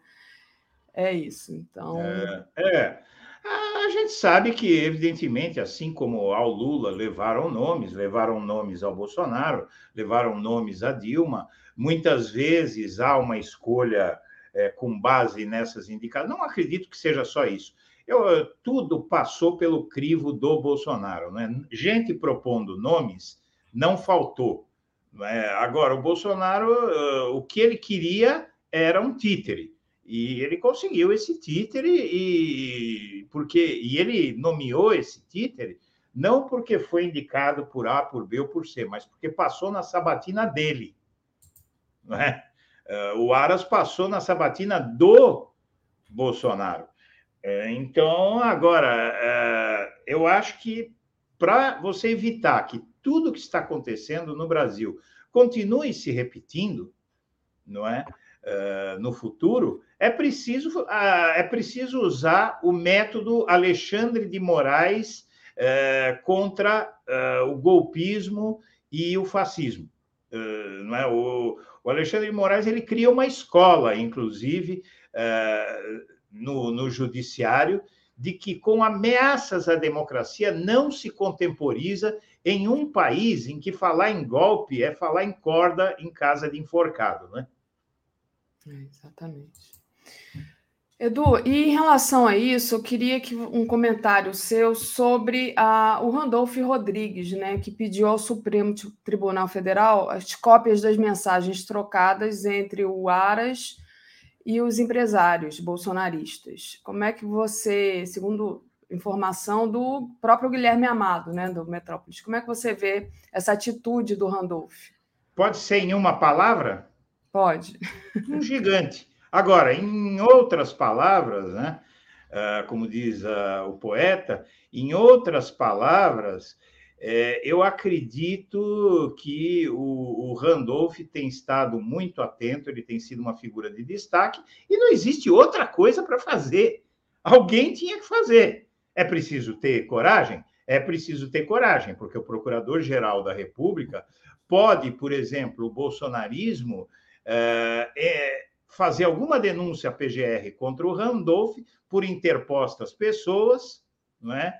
E ali o Randolph pode arrumar um problema, tal, ainda que tem o STF, tem o Judiciário. Então, a coragem do Randolph é algo que uh, a gente vê que uh, o Bolsonaro debochou da voz do Randolph Rodrigues, que ele tem uma voz uh, característica, não é? mas ele tem se mostrado muito mais corajoso do que gente que fala grosso. Né? Então, eh, mostrando que ninguém precisa ter cara e pinta e aparência de machão é, para ser corajoso. Né? E, e, e, o Randolph, é, inclusive, que tem um, uma belíssima noiva, né? É, é, o que não muda nada, ele poderia ter um belíssimo noivo, poderia ser o que for, mas ele é uma, um político de muita coragem e muita inteligência. Eu só posso vamos... elogiar. E vamos parar de associar a coragem à masculinidade, porque. Pois é. Se fosse assim, a Dilma Rousseff não seria Dilma Rousseff. Muito bom, exatamente. É. Que haja coragem ali de Quantos homens, quantos homens for, seriam submetidos às torturas que a Dilma foi submetida e estaria diante deles naquela célebre foto em que os torturadores e assassinos do regime militar tampavam a cabeça e ela altiva de cabeça erguida. Exatamente. É? Exatamente. Muito bom. E aí, né, bom, com esse com toda essa tensão, né, que, que se cria, né, é, segundo a coluna Radar da Veja, a Polícia Federal, é, que fez essa ação contra os empresários bolsonaristas, incendiou os preparativos da militância para os atos do 7 de setembro. Quer dizer, criou-se essa tensão e agora o gado está completamente aí excitado para, enfim, para ir para a rua, para estar presente no, no 7 de setembro. Como é que como é que está a expectativa para esse 7 de setembro para é, gente? Eu acho que essa, essa operação contra os empresários vai enlouquecer o Bolsonaro. Realmente, 7 de setembro promete, por causa dessa decisão do Alexandre de Moraes, é, não é? é que, para mim, faz todo sentido do mundo. Porque se a gente começa a, a violar, a, a ignorar a lei, não é? A ignorar o que. Uh, a conduta correta que tem que ser tomada pelas autoridades contra golpistas, né, se a gente começar a ignorar isso para sob a, na pauta do, do bolsonarismo, que 7 de setembro é uma pauta do bolsonarismo, é, é onde eles pretendem passar algum recado para a população, eu, eu acho que é uh, muito importante tomar as atitudes que o, que o Alexandre Moraes está tomando já para botar a campanha nos eixos. Ele tem que fazer isso. É, na verdade, o judiciário inteiro tem que fazer isso e o TSE deveria fazer isso. O TSE acaba de uh, vetar aquele vídeo uh, que o Janone estava divulgando ontem, quando ele comentou o Jornal Nacional, ele divulgou um vídeo que mostra as frases asquerosas do Bolsonaro não foi do vizinho do Bolsonaro, não foi da oposição, não foi uma acusação, foi o Bolsonaro falando sobre a Covid, imitando pessoas com Covid, tá certo? É, então, como é que você vai é, permitir é, uma coisa dessa, né? Exatamente. E deixa eu ler aqui a, a mensagem da Jaden Aguilar. Mulheres já nascem investidas pela coragem. Ser mulher não é fácil neste mundo. Ah, e foi, é. foi interessante, né, Edu, voltando aqui à nossa, nossa discussão, o Bolsonaro, lá na entrevista do Jornal Nacional, ele disse: não, essa questão do Alexandre Moraes está pacificado. Agora, depois dessa confusão toda, acho que não está nada pacificado, né? É mais uma mentira do Bolsonaro, ele realmente Pacificado está, é que ele confunde a aplicação da lei com uma questão pessoal. Não pode. Não pode é, conspirar num grupo de WhatsApp gente próxima e financiadores do Bolsonaro estavam conspirando, não é? É então está pacificado. Agora, estar pacificado não importa em uma em uma não importa em uma anuência ao comportamento golpista dele e dos asseclas dele, os financiadores dele. E tem alguém pedindo para falar da pauta do Lula. A gente já vai falar, mas antes eu queria ainda continuar aqui com essa questão do, uhum. do golpismo do Bolsonaro, porque, segundo o jornalista Igor Gadelha, do portal Metrópolis, o Bolsonaro disse aos aliados é, que viu essa operação da Polícia Federal contra os empresários bolsonaristas como uma provocação a ele. Então, como você disse, né? Ele. O Bolsonaro é bélico, né? Ele está sempre em guerra, né? Então, assim, ele pode é. dizer que está pacificado, mas ele não, ele não age nesse modo. Ele, ele confunde a presidência da República com um reinado, não é? Uh, e mesmo reis não estão acima da lei. A rainha da Inglaterra não está acima da lei. É, ninguém está acima da lei, não é? E, e os empresários bolsonaristas que são financiadores dele estavam falando em dar um golpe se ele perdesse a eleição. Em, falaram golpe, falaram em golpe, não falaram em uh, intervenção militar, nem nada, eles falaram em golpe. Não é? E a gente sabe muito bem é, que há vastos setores das Forças Armadas, das polícias, não é? de todas as forças, essas forças ligadas ao militarismo no Brasil. Há um setor enorme, inclusive entre as tropas, Porque não basta, uh, Daphne, a gente enquadrar o, o Bolsonaro, não basta a gente é, enquadrar a cúpula da, da polícia, da, das Forças Armadas, ou a cúpula das Forças Armadas é, dizer que não vai ter golpe, precisa de ver o que, que as tropas vão dizer também. Porque você sabe que o Bolsonaro ele tem dado muito mel para as tropas, né? Uh, ficaram fora da reforma da Previdência, coisas malucas, né? Uh, então, realmente é por aí, né? Exato. O Gabriel Blasco disse assim: esses milionários precisam ser punidos, precisam entender Perfeito. que a lei é para todos. Os milionários se sentem é, sobre a carniça. Vou ficar feliz em ver algum deles em cana. A Rosângela Pinheiro, Daphne, adoro suas colocações, sutis e contundentes, lembrando sempre da força que temos sendo mulheres. E exemplo de mulheres fortes não faltam. Obrigada, Rosângela, é uma querida aqui que eu conheci aqui no lançamento do livro do Rodrigo. Ah, que legal, legal. É, não, realmente, é, olha, sobre, sobre não só você, mas é, todas as mulheres, eh, falaram em, uh, no Brasil, sermos, é, no Brasil, não é, a situação da mulher, eu acredito que, que ser mulher é difícil nesse país, eu digo para você que põe dificuldade nisso, não é? É uma coisa que a gente precisa resolver no Brasil, principalmente em termos de desigualdade, porque esses lares que sofrem uh, com a pobreza, com a miséria. A pobreza no Brasil tem gênero e tem etnia. A pobreza no Brasil é mulher e é preta, não é? Essa é a questão. Se você quiser o ser mais prejudicado, né, o, a pessoa humana mais prejudicada, o perfil de pessoa humana mais prejudicado no Brasil é mulher, negra, idosa e homossexual. Essa uhum. é a, a pior situação no Brasil, e, e, e essa pobreza, a insegurança alimentar, tudo diz respeito, em grande maioria, aos lares eh, chefiados por mulheres.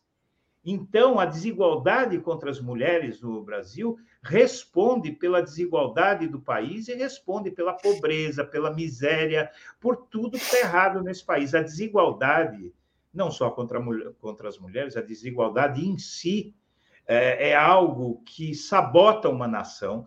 Eu conheço dezenas de países, eu nunca vi um país neste estágio de desenvolvimento com tanta desigualdade quanto há no Brasil. É, melhorar o Brasil significa reduzir a desigualdade, como fez o PT pela primeira vez na história. Nunca nenhum governo conseguiu é, reduzir tanto a desigualdade e, na minha opinião, é por isso que o Lula, Dilma foi derrubada e o Lula foi preso, é por isso também, em grande parte, por quê? Porque eles promoveram a, a, a, o combate à desigualdade, e a gente não pode esquecer que dizer, combater a desigualdade é tirar um pouquinho de um para dar para muitos, é tirar pouco de, é, pouco de poucos e dar esse pouco para muitos. É, é como uma pizza. Se nós temos uma pizza de oito pedaços e uma pessoa fica com sete, é, se, é, a única fórmula de você resolver isso é tirar um dos sete pedaços desse que concentra todos os pedaços da pizza e dividir entre os outros sete, né? E é isso. Exatamente. A Maria Bernardi lembrou aqui da figura da Marielle. Marielle vive, exatamente. Não é fácil ser mulher no Brasil. O Brasil mata 48 vezes mais mulheres que no Reino Unido. Tá? É, em torno de 12 mortes violentas por dia aqui no Brasil de mulheres por violência. Então, é. não é fácil. Mas, é. voltando aqui ao nosso assunto, queria compartilhar com você uma notícia que está na tela, que é o Bolsonaro dizendo para os empresários que eles têm que se defender. Como eu dizia, né? é, o Bolsonaro está sempre em guerra, né? E o lado da guerra dele é o lado dos empresários, né? É, claro. eu, eu tenho certeza que essa defesa que, eles, que ele quer que eles pratiquem não é, de maneira alguma, uma defesa dentro da lei. É algo que contorna a lei. que concorda, contorna as instâncias competentes, o Ministério Público, o Judiciário, não é? Quando ele fala em enfrentar, não é? Ele fala de eles uh, insistirem no golpismo, porque na verdade é uh, ele, esses empresários eles foram muito ajudados pelo bolsonarismo? Uh, você tem muito dinheiro do BNDES, muito dinheiro público sendo investido. Né? inclusive tem um desses empresários, eu não vou, eu não vou citar nomes porque eu já tenho muito processo, mas uh, a, a questão, inclusive processos aos quais os bolsonaristas movem contra mim e não comparecem à audiência de conciliação é, de forma a me obrigar a gastar advogado, não é? Então, uhum. isso, essa judicialização é, é, um assunto à parte nessa campanha, né? E então, realmente, não, não tem o que fazer, né? Esses empresários, eles têm que responder, tem, isso tem que ser investigado, e eu acho que a gente pode ter até surpresa durante essa campanha aí, com essa investigação. É, também acho. Edu, o pessoal pediu aqui para a gente falar do Lula. Deixa eu só dar uma passada aqui de olhos nos, nos superchats para ver se algum chegou e eu passo aqui desapercebido.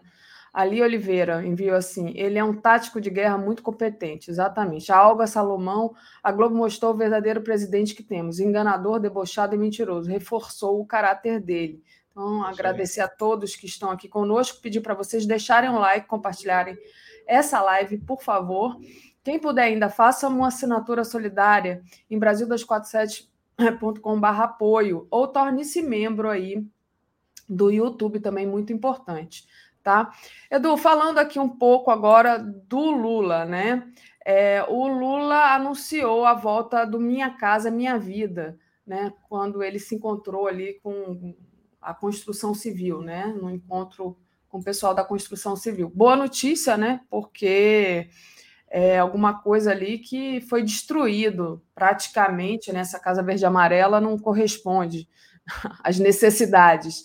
Então, é, não, não é Casa Verde Amarela, não tem outro É o PAC, não é o PAC. O PAC é. e, a, e, a, Minha Casa Minha Vida. Uh, Daphne, o, o que, que acontece? Em uh, dezembro de 2008, estourava a crise do subprime nos Estados Unidos, a crise da hipoteca, das hipotecas, é, com a queda do Lehman Brothers, um, um uhum. grande banco americano.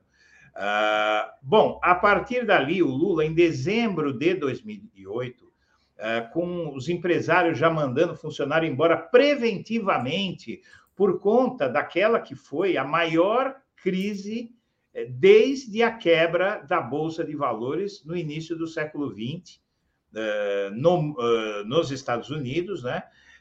Então, foi uma crise histórica que nunca se apurou, uma crise tão grande, porque foi uma crise no coração do capitalismo mundial, né? E, e essa, é, naquele momento, o Lula vai à televisão, faz o seguinte pronunciamento: Olha, aqui no Brasil estão pedindo que eu tome medidas restritivas. Querem que eu aumente os juros, eh, que eu eh, tome medidas para esfriar a economia, eh, não é? Que, por exemplo, aumento de juros, esse tipo de coisa.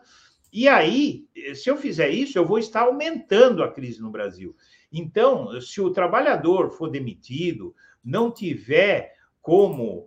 É, sobreviver, ele não consome. Se ele não consome, o comerciante não vende. Se o comerciante não vende, o atacadista não vende. Se o atacadista não vende, a indústria não vende. Se a indústria não vende, o produtor de matéria-prima não vende.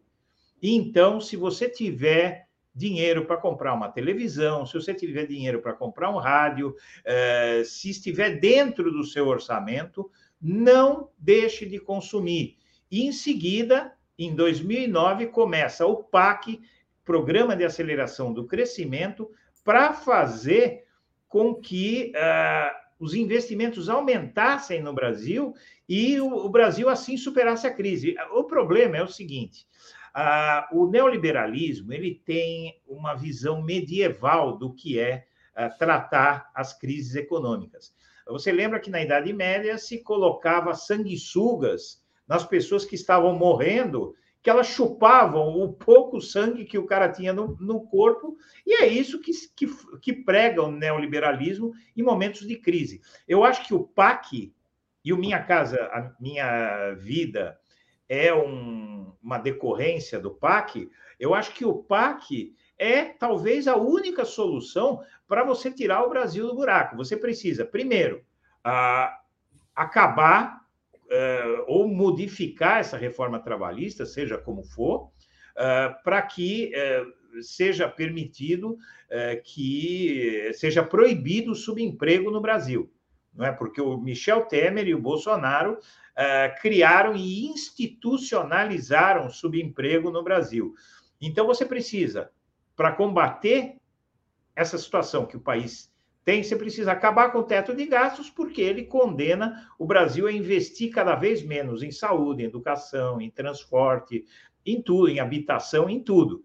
Uh, não é? Porque ele só permite, de um ano para o outro, uh, o aumento das verbas para essas áreas com base na inflação. E se tiver uma inflação de 5%, eles vão investir mais 5% em educação, em saúde, quando precisa investir fortunas, escondendo o país a, a não crescer nunca e aí e piorando progressivamente, é, principalmente em condições de trabalho. Não são um ou dois números é, que apareceram aí, que já apareceram outras vezes, que significam que o Brasil está saindo de uma rota errada. Em 2023, vai ser preciso fazer alguma coisa para impedir uma recessão gigantesca, até porque no mundo está se avizinhando essa crise econômica internacional, está se anunciando. Ou seja, o PAC é uma necessidade urgente porque ele permite que o Estado invista num momento em que ninguém quer investir. O empresário nacional não quer investir e o empresário estrangeiro não quer nem ouvir falar do Brasil, porque ninguém quer investir em um país que pode sofrer uma ruptura institucional. E mesmo com o Lula assumindo, por algum tempo vai perdurar o risco na mente dos investidores estrangeiros, que são os que nos interessam, é, há que dizer, não é? é porque eles trazem dinheiro novo no Brasil, não dinheiro que já está aqui dentro. Uh, e eles, para fazer isso, eles precisam ter confiança que não vai haver uma virada de mesa no Brasil, porque viradas de mesa elas colocam o imponderável na equação. Não é? Então é isso. Opa, desculpa, estava fechado aqui.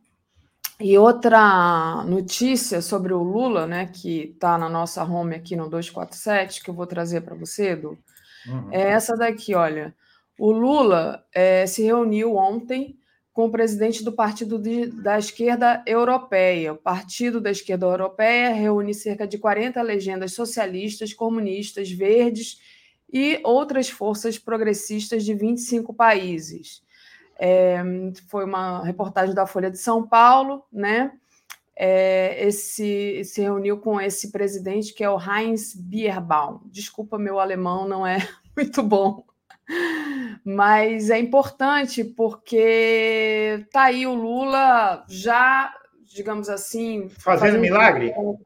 É, fazendo milagre. Boa. Ah, não dizem que a esquerda só se une na cadeia, a esquerda brasileira, com exceção do, do PDT, do Ciro Gomes, que aí é uma questão localizada ali.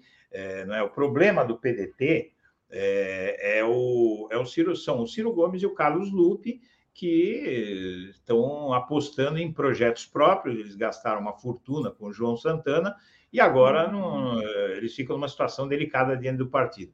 Mas a, o Lula uniu a esquerda no Brasil, você tem o pessoal apoiando o Lula hoje é, uniu a esquerda latino-americana contra ah, esse, esse endireitamento é, que começou com a ascensão do Trump e, e foi se aprofundando, foi se espalhando pelo, pelo mundo, né? É, e, e, o Lula une, agora traz a esquerda europeia, sem abrir mão de fazer uma frente ampla onde cabe a centro-direita. Então, quer dizer, é, o Lula é o homem dos milagres, né? Exatamente. Eu é. espero que, chegando ao poder, ele consiga fazer o milagre que é reconstruir esse país que foi tão destruído, né? Olha, é. tem mais um milagre aqui para colocar para vocês. Não que é, eu não considero a Marina Silva alguém de esquerda, principalmente pelas, pelo alinhamento com a, com a pauta moral dela, né? Mas está aí, olha, a Marina Silva está acenando ao Lula e diz que divergências não impedem o diálogo. Então, aspas para a Marina, ela diz: na democracia as pessoas conversam em cima de propostas.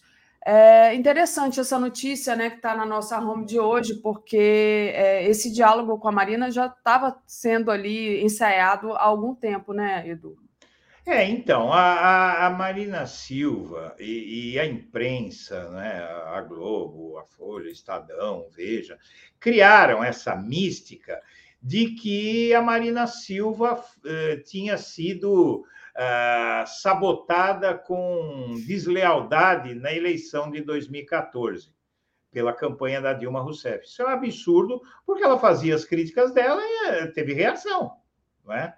Uh, uh, quer dizer, a gente não pode ficar com essa história de perigo de gol. A Marina eh, eh, manteve um rancor muito eh, expressivo até hoje, como a Heloísa Helena, por exemplo, que, que vai, eh, vai apoiar o, o Ciro Gomes, né? Uh, e, e, e, não quer e não quer conversa com o Lula, mas a Marina foi possível contornar uh, graças ao, ao milagreiro do PT, né? Uh, e que também a inteligência estratégica dele de conversar com alguém que não tem lá tanta relevância política, mas tem, não é? Ela tem um eleitorado pequeno que seja, é, ela tem um eleitorado e hoje cada ponto é vital. Então, a Marina no palanque do Lula, a gente tem que entender o seguinte: esse é um momento de estratégia. É? Esse é um momento de estratégia. É, você imagina o que seria a campanha do Lula sem o Alckmin? Em muitos aspectos, estaria sob uma pressão gigantesca gigantesca. Uh, eu, eu, peço a todos uh, aqui que procurem na, na grande mídia ataques ao Lula, contabilizem esses ataques ao Lula. Eh, vamos ver na Globo o que é que tem saído com, no, no jornal Globo, por exemplo, na, na, mídia em geral, na grande mídia em geral, o que é que tem saído, tirando a mídia que está comprada pelo Bolsonaro, o que é que tem saído contra o Lula? É, qualquer um que fizer esse exercício vai ver que o Lula está sendo poupado pela mídia. Né? Ele está sendo, ele tá sendo atacado pelo bolsonarismo. Mas a mídia não há nem sombra do que foi feito no passado sobre o Lula. Uh, eu acho, inclusive, sobre o Lula, é preciso dizer uma coisa: o Brasil vai parar para ver o que a Globo vai fazer com o Lula. E eu tenho certeza que a Globo vai fazer o possível para desfazer a imagem da campanha injusta e imoral que promoveu contra o Lula uh, nos anos que antecederam a ascensão da besta, não é? a ascensão da besta foi obra da Globo. Quem a Globo se tornou uh, é uma ironia poética, né? É uma ironia poética. A Globo se tornou é, vítima do que ela fez contra o Lula e agora precisa do Lula para salvá-la da Globo, da, da, do, da besta, não é? é? Então, isso é ironia poética e mostra que a natureza não é, tem um, uma espécie de sentido moral aí que às vezes se manifesta e produz momentos como esse, onde o Lula ele demonstra a sua grandeza em relação aqueles que é, o, o, comemoraram a sua, a sua pretensa desgraça naquele ano, uh, aquele ano fatídico de 2018, onde este país optou pelo inferno. Né? Edu, Tomara, oxalá que você tenha razão. Eu já acho que eles vão querer massacrar o Lula, mas eu estou torcendo muito para que você tenha razão, porque. Eu acho assim, que para se eles fizerem isso, se eles fizerem isso, é, eu contei, tá? Eu contei. É, não é bondade de ninguém, não. Eu tive a não. pachorra de contar. É, contar, contabilizar. É, desde dois, 1 de janeiro de 2019, o Bolsonaro já prometeu 21 vezes que vai fechar a Globo. 21 vezes. Entendeu? Isso tem que significar alguma coisa uh, nesse contexto. A, a, Globo vai massacrar o Lula para ajudar o Bolsonaro a se reeleger? Será? Está muito, é, tá muito perigoso. O que, que vocês acham aí? Uh, Não, tem gente aqui, a Josi, a Josi concordou com você, a Josi é. Silva, eu acho que é o nome dela. É, não, não, não tá, acho que está dividido aqui. A Rita de Cássia Conceição, a Ariana esqueceu que ela foi um grande aliado do serviço depois do debate da SDB, SBT na Quem? eleição da Dilma. A, a, Marina? Quem? A Marina, deve ser a Marina. Deve ser a Marina. Sim, a, não, a Marina, em 2014, ela uh, atacou tanto quanto pôde. Isso. Não é? Quer dizer, é, é uma loucura dizer ela se sentir atingida pelo PT e pela campanha da Dilma por eles terem reagido aos ataques dela né? Tem aqui também um superchat do Jorge Stampf.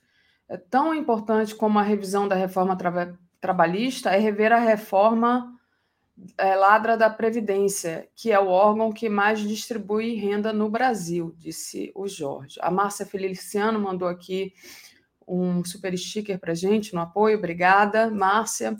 É, Edu, a gente está quase finalizando o nosso tempo aqui, mas como você tocou no nome do Alckmin, queria compartilhar essa notícia que está aqui na nossa home do 247, que é essa daqui, olha. O Alckmin é, prometendo recriar o Ministério da Cultura depois do desmonte feito por Bolsonaro. Então, o Alckmin destaca que o setor cultural representa um percentual considerável de geração de postos de trabalho no Brasil. É, acho que é uma coisa que a gente já vem vendo, né? O, o Lula está viajando aí, foi para o Nordeste, to, em todos os lugares que ele foi, ele se encontrou antes, aqui no Rio também, antes ele se encontrou com o, o pessoal da cultura, né? Então é uma promessa aí, parece que o Alckmin vai ficar à frente disso. Como é que você. É, eu acho que eu acho, sinceramente, que foi a maior jogada política, no bom sentido, uh, deste século, com certeza. Não é isso? A, a escolha do Alckmin como vice do Lula puxou o tapete da direita, puxou o tapete da direita.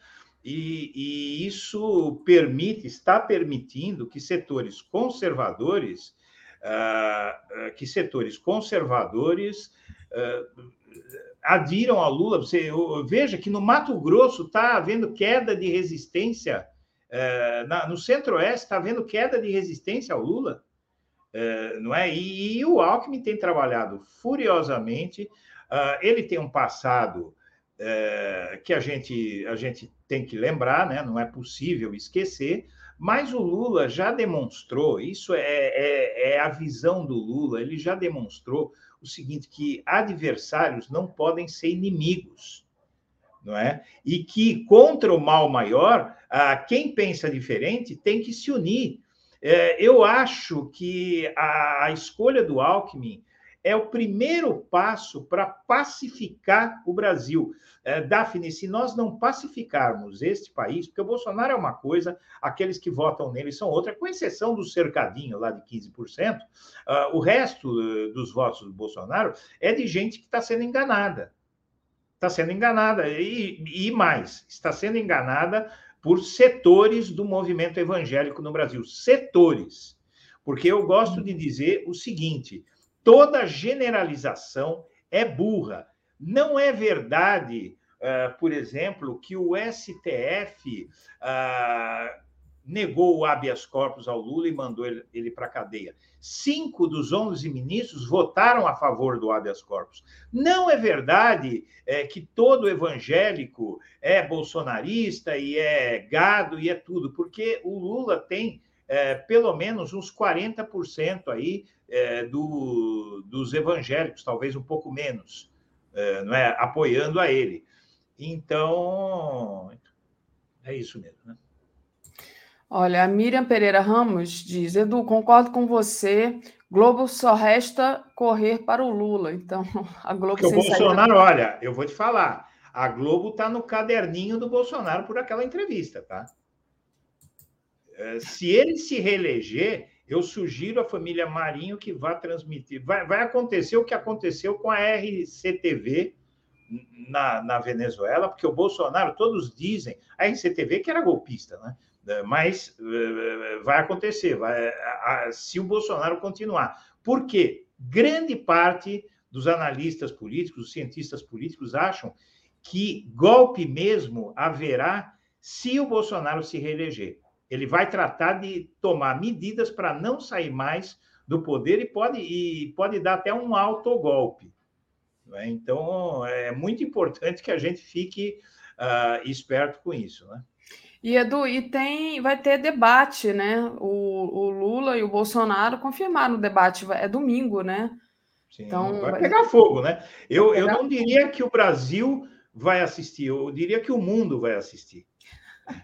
O mundo, não, eu estou te falando, se a gente for ver, eu, por exemplo, como você, como o Léo, a gente tem que ler a imprensa internacional, não, é? não, não tem como a gente fazer o trabalho que a gente faz sem acompanhar a imprensa internacional. E a gente sabe da expectativa mundial que tem, o mundo vai estar torcendo, Daphne. Isso não é, é exagero. Uh, governos, uh, imprensa internacional, uh, a eleição de 2022 é a eleição de, do século nesse planeta. No planeta, eu digo para você. Porque o Brasil é um país baleia. O Brasil é uma economia baleia. A importância e a relevância do Brasil no cenário mundial é gigantesca, ainda que o bolsonarismo tenha feito o Brasil ser colocado eh, num, num, local impróprio de relevância, eh, não é? Mas isso é uma medida sanitária, não é? Porque o Brasil está infectado pelo bolsovírus. Mas eh, eu acredito que isso vai mudar. Eu acredito que isso vai mudar e, e vai mudar assim que o Lula assumir. Uh, assim que o Lula assumir, não. Eles, uh, a imprensa, eu já vi artigos. Uh, tem um sujeito que escreveu, eu acho que foi no Washington Post, que precisa, precisa saber o que é que acontecerá quando, após o Lula assumir, como é que vão se portar os militares, as Forças Armadas? Porque a oposição vai, vai infernizar, a extrema-direita vai infernizar, não é? é? Exatamente. Edu, te agradeço demais tua análise de hoje. Então, bom resto de semana para você. A gente se vê na quarta-feira que vem. Beijão. Um abraço para todo mundo. Valeu. Comentário de Tereza Cruvinel. Bom dia, Tereza, tudo bem? Bom dia, Daphne. Então, vamos Bom lá, dia, mais um dia. É. mais um dia. se hoje eu estou melhor. É. Hoje eu estou melhor, tá com uma imensa sinusite, sabe? Ontem fui ao hospital, fiz exame. Acho que agora estou no antibiótico, vamos ver se melhora. Para que você fique boa logo. A voz, né, que está muito ruim, peço desculpas. As do... A voz e a, e a tosse, né? É, vamos, vamos fazendo até onde dá, né, Tereza? Se é. não der, você avisa, não, porque o pessoal fica aqui me cobrando, né? Libera a Tereza! Tipo assim, você tá. Obrigada, gente, mas vamos até o fim. Vamos sim. Vamos lá. Tereza, ontem teve o Ciro no Jornal Nacional, né? Eu achei assim, eu parei de fazer tudo que eu estava fazendo para ir lá assistir o, Ciro, por dever aqui da, da profissão. De ofício, né? É. De ofício, mas achei chato. achei muito chato. Bom, ele não perdeu a estribeira, ele se manteve ali controlado, muito simpático, muito sorridente, né? É, a gente, se alguém estava esperando que ele fosse descontrolar, como é já está é, marcado ali nas suas como característica dele, ele não fez isso, né? Não, não falou palavrão. Agora, comparou o Lula ao Bolsonaro, né? Falou de polarização odienta, né? Ficou falando ali daquela, daquela coisa técnica, por isso eu achei muito chato. E eu, eu, acho assim, se eu achei chato, que estava muito interessada de, de ouvir aquilo, é, para grande parte da população deve ter sido chatérrimo, né? É, não sei como é que você avalia se ele ali conseguiu ganhar alguma coisa. É, enfim, fez aquele pedido no final, né? De me deem mais uma chance, e ficou ali com o livrinho dele, querendo vender o livrinho dele. Como é que você viu o Ciro ontem no JN, Tereza? É, assim, mais ou menos como você mesma. O que que o candidato vai nesse tipo de evento, vai aos debates, vai às entrevistas, sabatinas, etc., vai para ganhar voto, né? É, a, o, o, eleitor assiste para ter oportunidade de comparar, né? de fazer sua escolha com mais informações. É, o que eu achei do Ciro, acho que teve isso, ele estava contido, estava até humilde, disse que ia levar em conta as ponderações, na verdade, as observações é, da Renata Vasconcelos, quando chamou atenção para a forma como ele se dirige aos adversários, principalmente aos dois melhores colocados, com, com palavras pesadas, xingamentos ou, né, e tal. E ele disse até que ia levar isso em conta. Bom, é muito tarde para ele levar, porque ele passou para ele tentar mudar, porque agora nós estamos a poucos dias da eleição e todo mundo sabe que o Ciro perdeu muita oportunidade de conquista de eleitores pela forma como ele, sobretudo, é, se dirigiu ao Lula. Né? Ele fez uma aposta no antipetismo e, durante é, toda essa campanha, pré-campanha, esse período todo aí, ele vem atacando o Lula de uma forma que afugentou eleitores. Né? É, eu não aplico isso ao Bolsonaro, porque acho que tudo que todos dizem sobre o Bolsonaro, né, de crítico, de crítica, de restrição, é, é, é merecido. Né? Então, assim, essa humildade vem tarde. Né? Uh, ele levar isso em conta agora, para ele já não vai trazer muito, é, não vai trazer ganho. Né? Ele, o, ele fez uma aposta na desconstrução do PT e do Lula e se deu mal. Né? Acho que isso é evidente. Agora não adianta. Não perdeu a estribeira, ótimo, porque está provado também que tanto ele como o Bolsonaro afugentam eleitores quando vão para, sabe, para agressividade, vão para pancadaria verbal. Agora, o que o Ciro fez nessa entrevista o tempo todo, né, Daphne Comunidade, é, foi algo que no Brasil é difícil de.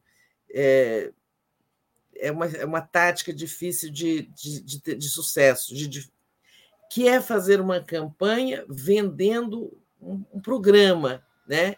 um programa de governo muito técnico, e, e não é assim que as coisas acontecem, nas, não só no Brasil, nas eleições. Né?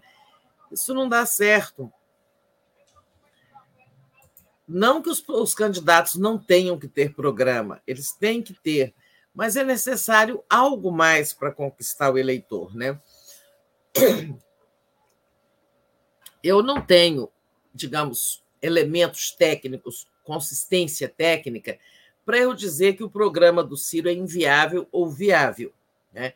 O programa que ele apresenta baseado em quatro eixos, né? É, é aí que a coisa fica, como diz você, chata. Desculpem. Porque ele é obrigado aí, é, para explicar para esse programa, não que ele seja obrigado, ele acaba indo para um discurso muito técnico, né? Tentando resumir, o programa dele é assim. Bom, eu vou inverter a ordem, mas ele abre mão da reeleição. É, isso o Lula também está abrindo mão da reeleição, está se comprometendo. Eu tenho, acho uma coisa boa. Né? Abre mão da reeleição porque ele diz uma coisa que eu concordo. Com a reeleição, o presidente é eleito, né, a primeira vez, aí ele já vai senta na cadeira pensando em se reeleger.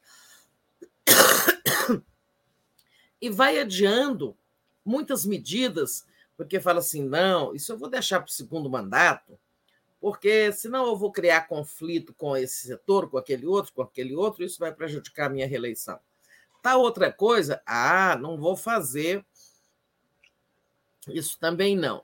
É, agora não. É, eu, eu, quero responder essa pergunta do Fernando é. Puga, mas daqui Vou a até pouco. anotar aqui, porque não é chat comum, então eu acabo perdendo, mas, mas pode continuar, Tereza, que eu já passo para você.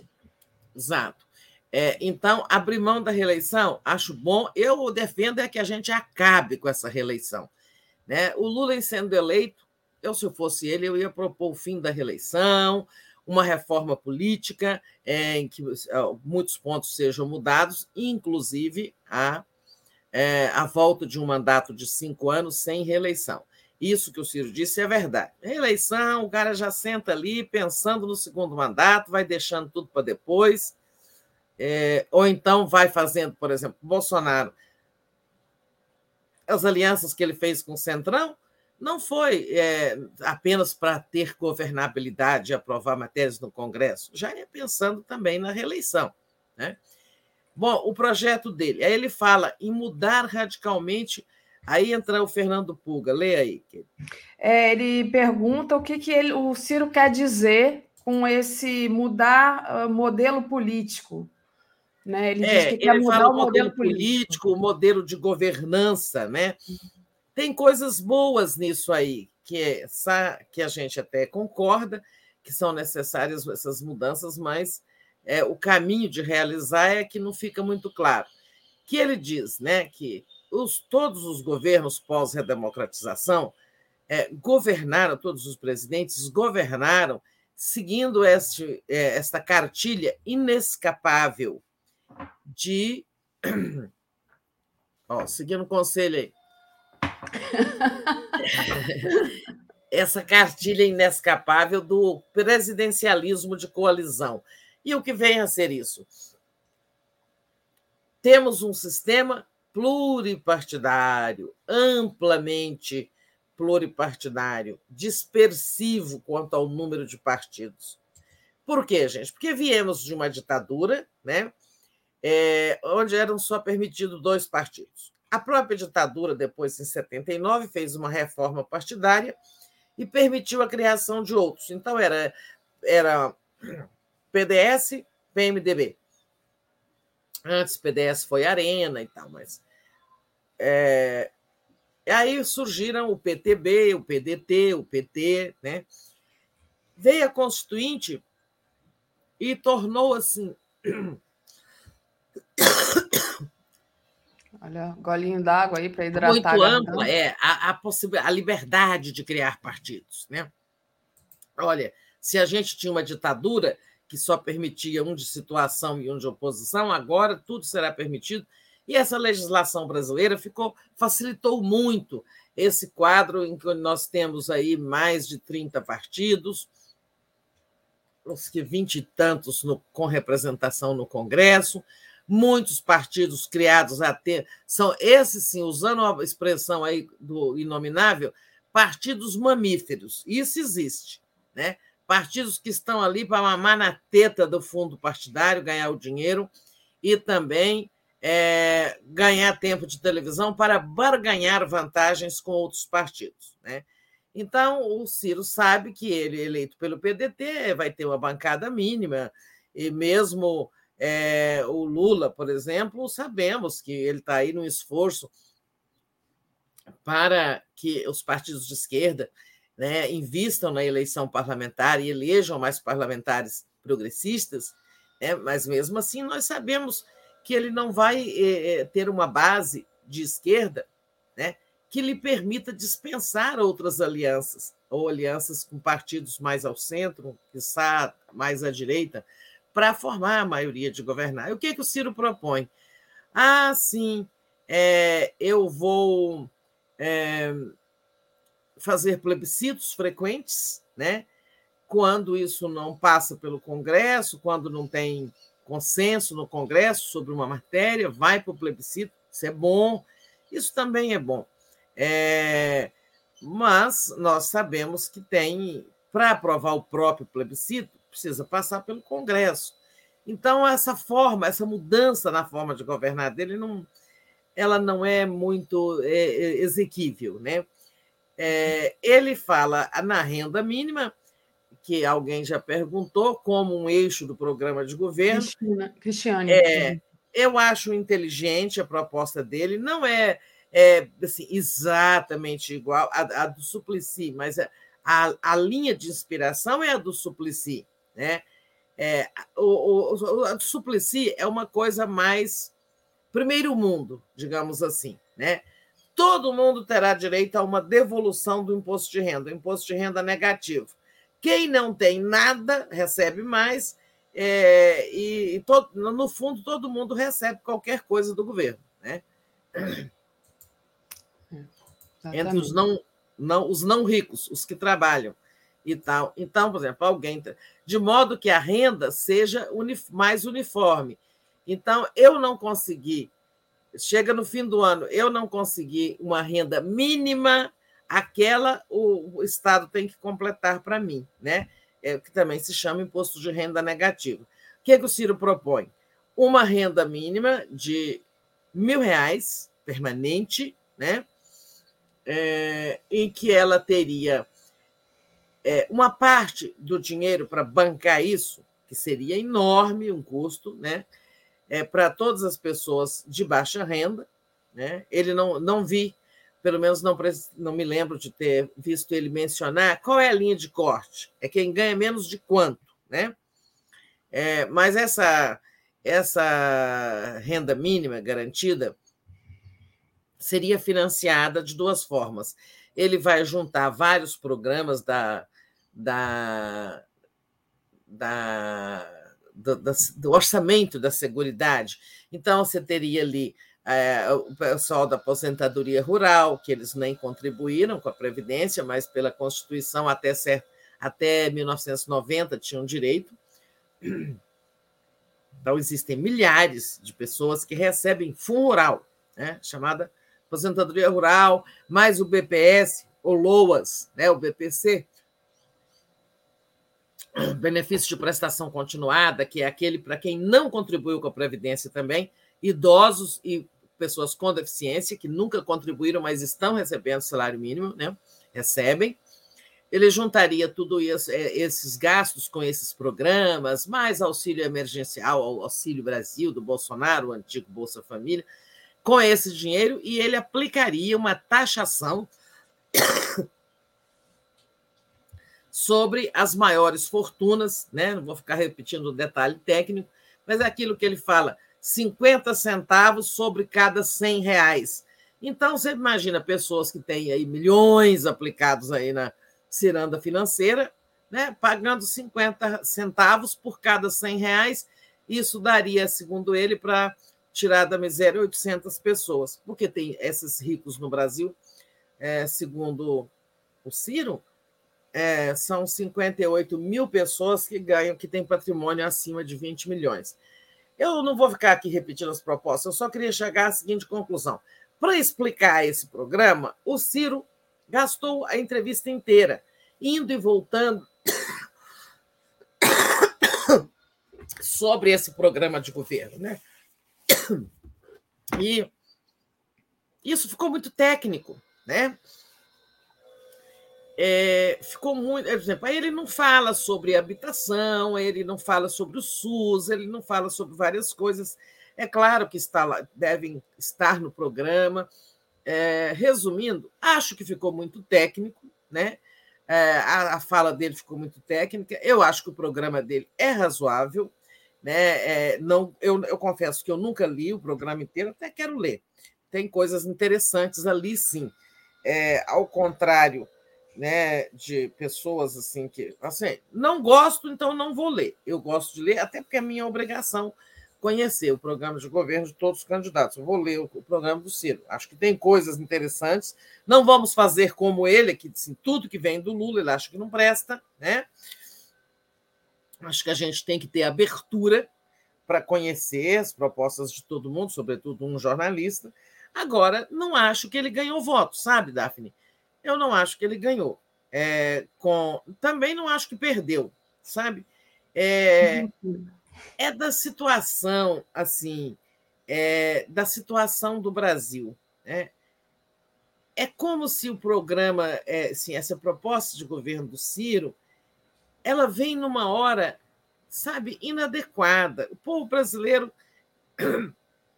talvez se ele tivesse apoiado o Lula e negociado a aceitação de pontos do programa dele, como o Janones fez, né? Olha, o Janones que tem, que tem peso eleitoral muito menor do que ele, e está aí o André Janones cumprindo um belo papel, né? Ele acertou com Lula algumas questões, é, inclusive o auxílio de 600 reais. O Ciro está com mil, né? mas não adianta estar tá melhor a proposta e não ter viabilidade para ser implementada. Né? Se o Ciro tivesse apoiado Lula é, em algum momento e negociado a aceitação de pontos do governo dele, eu acho que ele estaria contribuindo mais com o Brasil. Né? É, ele poderia ter negociado pontos e passava a apoiar o Lula, ia ter um, um papel no governo, né? estaria ajudando a enterrar esse flagelo que é o bolsonarismo. Né? Então, acho assim, sabe, sem colocar defeito no, pro, no programa dele, eu acho que são coisas muito razoáveis, mas fora do tempo e do lugar, porque essa hora era do Lula, né? por tudo que o Lula viveu e pela experiência do passado, né? É, a gente tem aí uma, a grande maioria do povo brasileiro conhaque de alcatrão com mel. Aqui em casa tem conhaque, aqui em casa tem mel também. Eu vou experimentar, hein? Eu tive que botar essa na tela, sabe, Tereza? Porque eu achei. É. Logo manhã, assim, interessante. Tem que ser pouquinho, né? Para ficar bêbado o resto do dia. Tereza, Mas é isso, gente. Do Ciro eu já falei. Eu acho Deixa... que é, é, até ainda tem tempo de uma composição, mas não vejo que isso vai acontecer. Eu acho que o, o, Ciro vai até o fim com essa campanha, com esse programa de governo. Né? Ele disse que é a última disputa dele, é, não sei se é verdade. É, eu acho uma pena, acho uma pena é, o Ciro ter ido por, uma, por um caminho é, de confronto tão grande com o resto da esquerda, porque a esquerda toda está com Lula, né? com exceção de pequenos partidos como PSTU, PCO e tal. Aliás, o PCO está errado, está apoiando Lula. PSTU, PCB, partidos bem menos expressivos da, do campo da esquerda, mas o resto está todo com Lula. E é lamentável que o, o, o PDT esteja fora, né, numa campanha que está se mostrando inviável. Eu, eu achei interessante o que ele falou do PDT, né, o que ele falou do trabalhismo, é, lembrando que a primeira candidatura do Ciro, não sei se a primeira ou a segunda, foi apoiada pessoalmente pelo Brizola. Eu até, até esses dias achei umas fotos aí de um almoço com Brizola em que eu estou com os dois, né, num almoço é, de apoio do Brizola apoiando o Ciro. Eu acho assim bem, bem lamentável, sabe, que tudo isso tenha acontecido. Agora, não acho que ele ganhou votos, não acho que ele perdeu, é, e não acho que ele conseguiu passar completamente a mensagem dele, porque enveredou por esse discurso técnico, sabe? Muito bom, Tereza. Tereza, toma uma aguinha aí, eu vou aproveitar e vou ler aqui os. Olha, é... gente, vou cheirar um alecrim, tá? Depois eu mel com alcatrão. É, porque eu cheiro alecrim, essência, óleo essencial de alecrim também ajuda muito aqui nas vias respiratórias. Eu falo assim: olha, de repente alguém pensa que é uma cocaína. É, não, é, é, é, o, é o óleo essencial ali da Tereza. É. Aproveitar enquanto ela está se recuperando, eu vou ler aqui os, é, os chats. É, e aí eu vou explicar para quem não sabe ainda e fica me acusando de eu não ler os chats que não são pagos, que só leio o superchat, não é verdade. O, inclusive o do Fernando Pulga foi eu que coloquei aqui na tela para a Tereza, porque eu achei interessante para a Tereza poder é, comentar. No que acontece é que os, os superchats eles são destacados e a gente consegue pregar eles aqui porque nos chama mais atenção e eles ficam numa página que a gente tem acesso depois para ler. E os chats comuns, eles, eles vão embora, eles são instantâneos para mim. Então, é, às vezes eu vejo uma coisa interessante, quero que o comentarista comente, mas eu não tenho como ficar segurando ele muito tempo, entendeu? E acaba ele se perdendo. Não é preferência pelo chat pago, não tem nada a ver com isso. o que acontece é que a gente, os superchats, é, por conta aqui da, da configuração do próprio YouTube, o 247 não tem nada a ver com isso, a gente consegue acessar depois e ler todos e agradecer todos. Tá? Então vamos lá. A Renata Rubim diz assim: Tereza, minha mãe sempre tomava uma caneca com água aquecida, tradição milenar chinesa. Já experimentou? Tá aí, então, a dica da Renata. Gilberto um beijo para a Renata, lá de Porto Alegre, que eu já estive pessoalmente com ela lá ah, durante legal. uma conferência, juntamente com a comunidade 247. Ah, que saudade de Porto Alegre, tá? Comi uma picanha de ovelha aí, tá? Renata, um beijo. Obrigada. Olha, esse negócio de água morna de manhã é muito bom mesmo. Minha mãe também usava para problemas digestivos. Os chineses são muito sábios, né? São, é. Mas talvez seja bom para as vias respiratórias. O que acontece é que Brasília está uma secura. Estava é, vendo aqui quanto está a umidade do ar hoje, deve estar tá 15, né? Nossa. É, uma secura, assim, sabe, é, saárica. Então, é, isso dá problemas respiratórios. É. Mas, uh, então, é assim que funciona, tá, gente? É, enfim. Uh, Gilberto Cruvinel, dia 15, o delegado Bruno Caladrini solicitou busca e apreensão é, contra Guedes e, Área, e Aras. Barroso recusou. Isso se liga ao zap de áreas com empresários? Já, já passo para você se responder isso. Eu quero que você releia esse Gilberto aí, porque eu não anotei. Tá. O Wilton Santos. Tereza, você não acha que só uma constituinte seria capaz de corrigir todas as distorções do sistema político, jurídico e militar? econômico, etc., do Brasil? Perguntei. A Rita de Cássia Conceição diz assim: Ciro apresenta o projeto do Brasil das fadas. O, o Rivotril foi eficaz e conteve a agressividade dele. A Yara Ponde diz: Ciro querendo justificar sua verborragia raivosa por ser do Nordeste potencializando estigmas, estereótipos e preconceitos aos nordestinos. Melhor que vá para Paris mesmo. Isso é verdade, uma coisa que a gente é. não falou aqui. Ele fez é. essa fala assim infeliz. O pessoal caiu de pau nele porque, gente, você não vai culpar né, a, a cultura, o Nordeste, por conta de, de um desequilíbrio próprio, né? Assuma é. os seus defeitos aí, Ciro. É verdade. Ali Brasil foi... Melhor diz: é, Bom dia, sou muito fã da Tereza, abraços e beijos. Então, perfil Brasil Melhor aqui, fã da Tereza. Brasil Melhor. Vou entrar, vou te acompanhar, Brasil Melhor. Márcia Feliciano, eu também acho que a Globo não será voraz para cima do Lula, então a vitória do Lula no primeiro turno será cravada, que era o que eu discuti aqui mais cedo com é, o Edu. É, você vai querer é, responder essa questão do, do Gilberto sobre o, o Aras agora Bom, ou vai? Vou falar, quero falar sobre essas coisas todas aí, dando uma satisfação à nossa comunidade. É, antes do Gilberto, vou falar aqui, olha, Constituinte. Muito bom, muito legal. A Constituinte cobria de 88, maravilhoso processo, com imensa participação popular. Agora, gente, se nós fizermos uma Constituinte hoje, estamos fritos. Tá? O Brasil está muito conservador, né? a correlação de forças não favorece a eleição de uma constituinte progressista, libertária, como foi a de 88, que era vinha do, das lutas pelo fim da ditadura. Né? Hoje, a gente vai ter a constituinte do Centrão, tá? Então, eu sou contra, neste momento.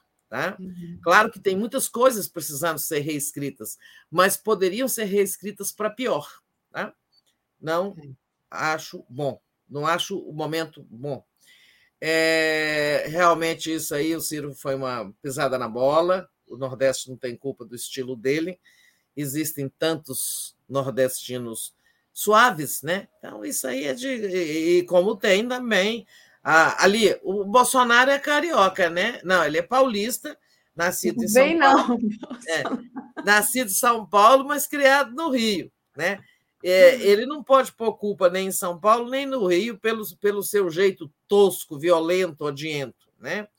Eu acho que ele não é, é criado no Rio, não. Eu acho que ele veio para cá jovem, assim. É, Depois das agulhas negras, tá? É. É, é, porque, porque a, a MAN, é, a AMAN fica no estado do Rio, né? Sim. Ele foi estudar na AMAN, é. a Academia Militar de Agulhas Negras. Depois ele foi para. É, eu acho que a MAN fica no estado do Rio, se não me engano. É, eu acho que é em Resende, né? É, é, acho que é em, é, é em Resende, exatamente. Então, dali ele se ligou ao Rio, mas ninguém tem culpa disso. É, essa coisa, o, é o Brasil melhor, a Márcia Feliciano, não esqueci o que ela disse. A Márcia Feliciano, posso ler aqui para você? Peraí. É, o que disse a Márcia Feliciano? Boa questão. Peraí. Eu notei o nome dela não notei o quê, olha só. Bom, enquanto isso, acho o Gilberto. Ah, essa... da Globo, da Globo que vai ah, ser. Sim, Globo. É, eu quero falar sobre isso. Antes de voltar à questão do Gilberto. É, desculpe, mas eu não vi lá o que, que você estava conversando com é, o Edu sobre a Globo e sobre, eu imagino que nós estamos falando do Lula amanhã. É, né? É, ele acha que, o, que a Globo não vai ser agressiva com o Lula, porque só resta a Globo, é, enfim, aceitar o Lula, já que o, ace, não, não de, levantar a bola para o Lula seria é, possibilitar a vitória do Bolsonaro, e com isso seria o fim, fim da Globo, né? Que aí o Bolsonaro ataca a Globo. Ele acha que a, a, entre essa escolha aí de Lula e Bolsonaro, a Globo fica com o Lula. É a opinião. É, eu não acho que vai ficar assim, ficar explicitamente com ninguém. Olha, é, amanhã, né? Eu queria começar falando da Globo, dessa notícia que tem aí, tem no nosso portal. É, foi trazida, eu acho que pelo, pelo, pelo Metrópolis, de que houve uma negociação com a Globo para é, que a entrevista do Bolsonaro acontecesse com uma condição. Né? É, eu mesma ontem, quando me perguntaram assim, ah, mas não perguntaram sobre rachadinha, sobre isso, eu disse eu, olha, a gente não sabe, talvez eles pretendessem perguntar e o Bolsonaro não deu tempo, porque ele faz respostas longas, ele provoca os perguntadores, né, os, os jornalistas, fala que é fake news, que é isso, que é aquilo, e daí ele obriga o jornalista, ao invés de estar fazendo pergunta, está rebatendo ele, né? Ou então ele conta mentiras que precisam ser rebatidas, e tudo isso consome o tempo da entrevista. Talvez eles tivessem perguntas a serem feitas, mas é que não tiveram tempo de fazer. Isso disse eu. Agora, hoje vem a notícia de que houve acordo para não se falar em rachadinha, em mansão do Flávio, em dinheiro na conta da Michelle, né? Ou seja, ele não queria a família no meio. No mais, o que envolvesse ele, presidente, podia perguntar tudo. Golpe, né, corrupção no MEC, corrupção no governo. Mas não, rachadinha é anterior ao governo, né? Michele também, Queiroz, as coisas todas que antecedem o governo dele, e não mexer com filhos e mulher. Essa é a notícia. Então, o Bolsonaro, o, a Globo teria aceitado. É, eu nem vou fazer juízo de valor, porque é, se devia ou não devia ter aceitado. Eu acho que mais vale fazer a entrevista do que falar de coisas que antecedem ao, ao governo, embora elas sejam importantes. Né? É, eu não sei, sabe? Assim, se, eu, se eu estivesse no lugar deles, da Globo, se eu faria ou não faria esse acordo. Porque há uma, há uma justificativa. São coisas que não fizeram não fazem parte do governo, né? Embora sejam jornalisticamente relevantes.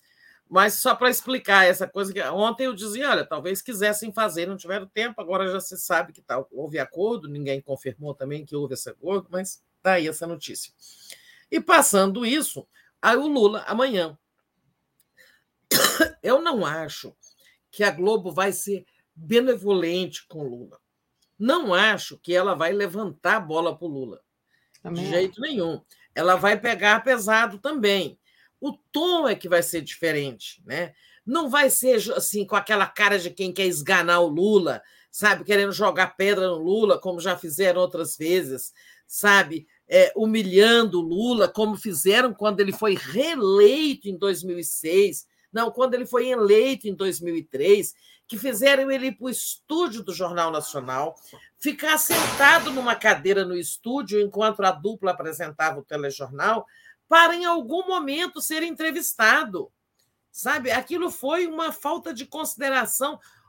enorme para com quem acabava de vencer a eleição presidencial.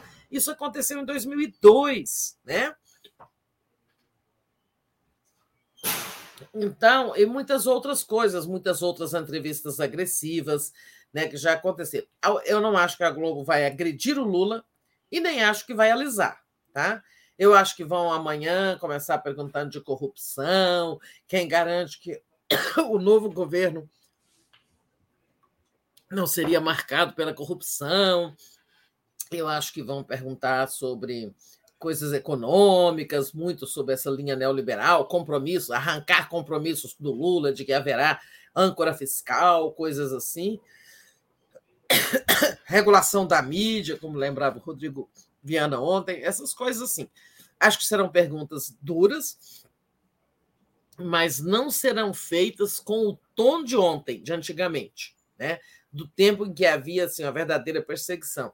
Até porque o empenho da Globo agora é em limpar a sua, sabe, própria imagem, é, passando a, para a, os eleitores, os telespectadores, a ideia de que ela faz jornalismo categórico, pergunta tudo de difícil a todo mundo, não joga pedra ninguém, né? E tal. Ontem eu estava no hospital tarde da noite, tá? Fazendo, fui lá ver, fazer o raio-x depois do boa noite, fui fazer o raio-x Fui ao médico, teve que fazer raio-x dos seios da face. E eu fiquei ouvindo ali na sala de espera lá, é, duas pessoas dizendo assim: amanhã não vão fazer, nem hoje para o Ciro, nem amanhã para o Lula, vão fazer perguntas que, como as que fizeram para o Bolsonaro. Ou seja, deviam ser dois bolsonaristas dizendo que a Globo pegou pesado com o Bolsonaro. Né? É, então, é esse tipo de percepção de que a Globo favorece uns e persegue outros, que a emissora quer evitar. Né? É, por isso, não acho que ela não vai passar a mão na cabeça do Lula, mas também não vai jogar pedra no Lula, vai fazer perguntas difíceis. É o que eu acho. Aí, para passar disso, vai lá para a pergunta do Gilberto. A pergunta do Gilberto, né? Gilberto perguntou que no dia 15 o delegado Bruno Calandrini solicitou busca e apreensão contra Guedes e Aras. O Barroso se o recusou. É, e aí ele está perguntando se isso está ligado ao zap de Aras com os empresários. Você tem essa informação? Gilberto, eu não tenho essa informação que o Calandrini pediu busca e apreensão contra o Guedes e o Aras, né? Não sei se houve isso, não li sobre isso, mas eu sei, eu não estou não fiz leitura exaustiva de jornais hoje. É, isso foi no dia 15. Tá aqui uma. Vou abrir aqui a, a notícia, Teresa, para você é. dar uma olhada, que é essa daqui, né? É, delegado da Polícia Federal pediu busca e apreensão contra Aras e Paulo Guedes. O Barroso do STF negou a solicitação feita por Bruno Calandrini. É, então. Barroso negou. É. Olha, é, então, isso aí já é uma indicação de que não era no inquérito das fake news e atos antidemocráticos não. de quem financia, senão o relator teria sido o Alexandre de Moraes, né? Hum. o relator do inquérito. Então, isso aí é um, deve ser um outro assunto, não li a matéria, mas é, deve ser, até porque o Guedes está aqui a troco de quê? Deve ser outro assunto. Né? Agora surgiram notícias ontem de que o, o, o Aras né, troca mensagens, é, com, trocou mensagens com os empresários golpistas, né, é, e trocou mensagens é, em que ele fala da. ele faz críticas ao ministro Alexandre de Moraes é, e ele faz é, referências à eleição de Bolsonaro, não sei, mas não teria nada de grave nisso. Sei que o Aras está furioso com, com o Alexandre de Moraes, né? teve ontem toda essa troca de acusações, dizendo que é, a PGR não foi informada, e o Alexandre de Moraes dizendo que foi informada sim, mas ele disse, prestem atenção, do, de modo correto eu acho que, o, o, na verdade, o, o, ministro Alexandre de Moraes passou a perna na PGR do seguinte modo: passou a perna, desculpa a expressão, mas é a forma de dizer.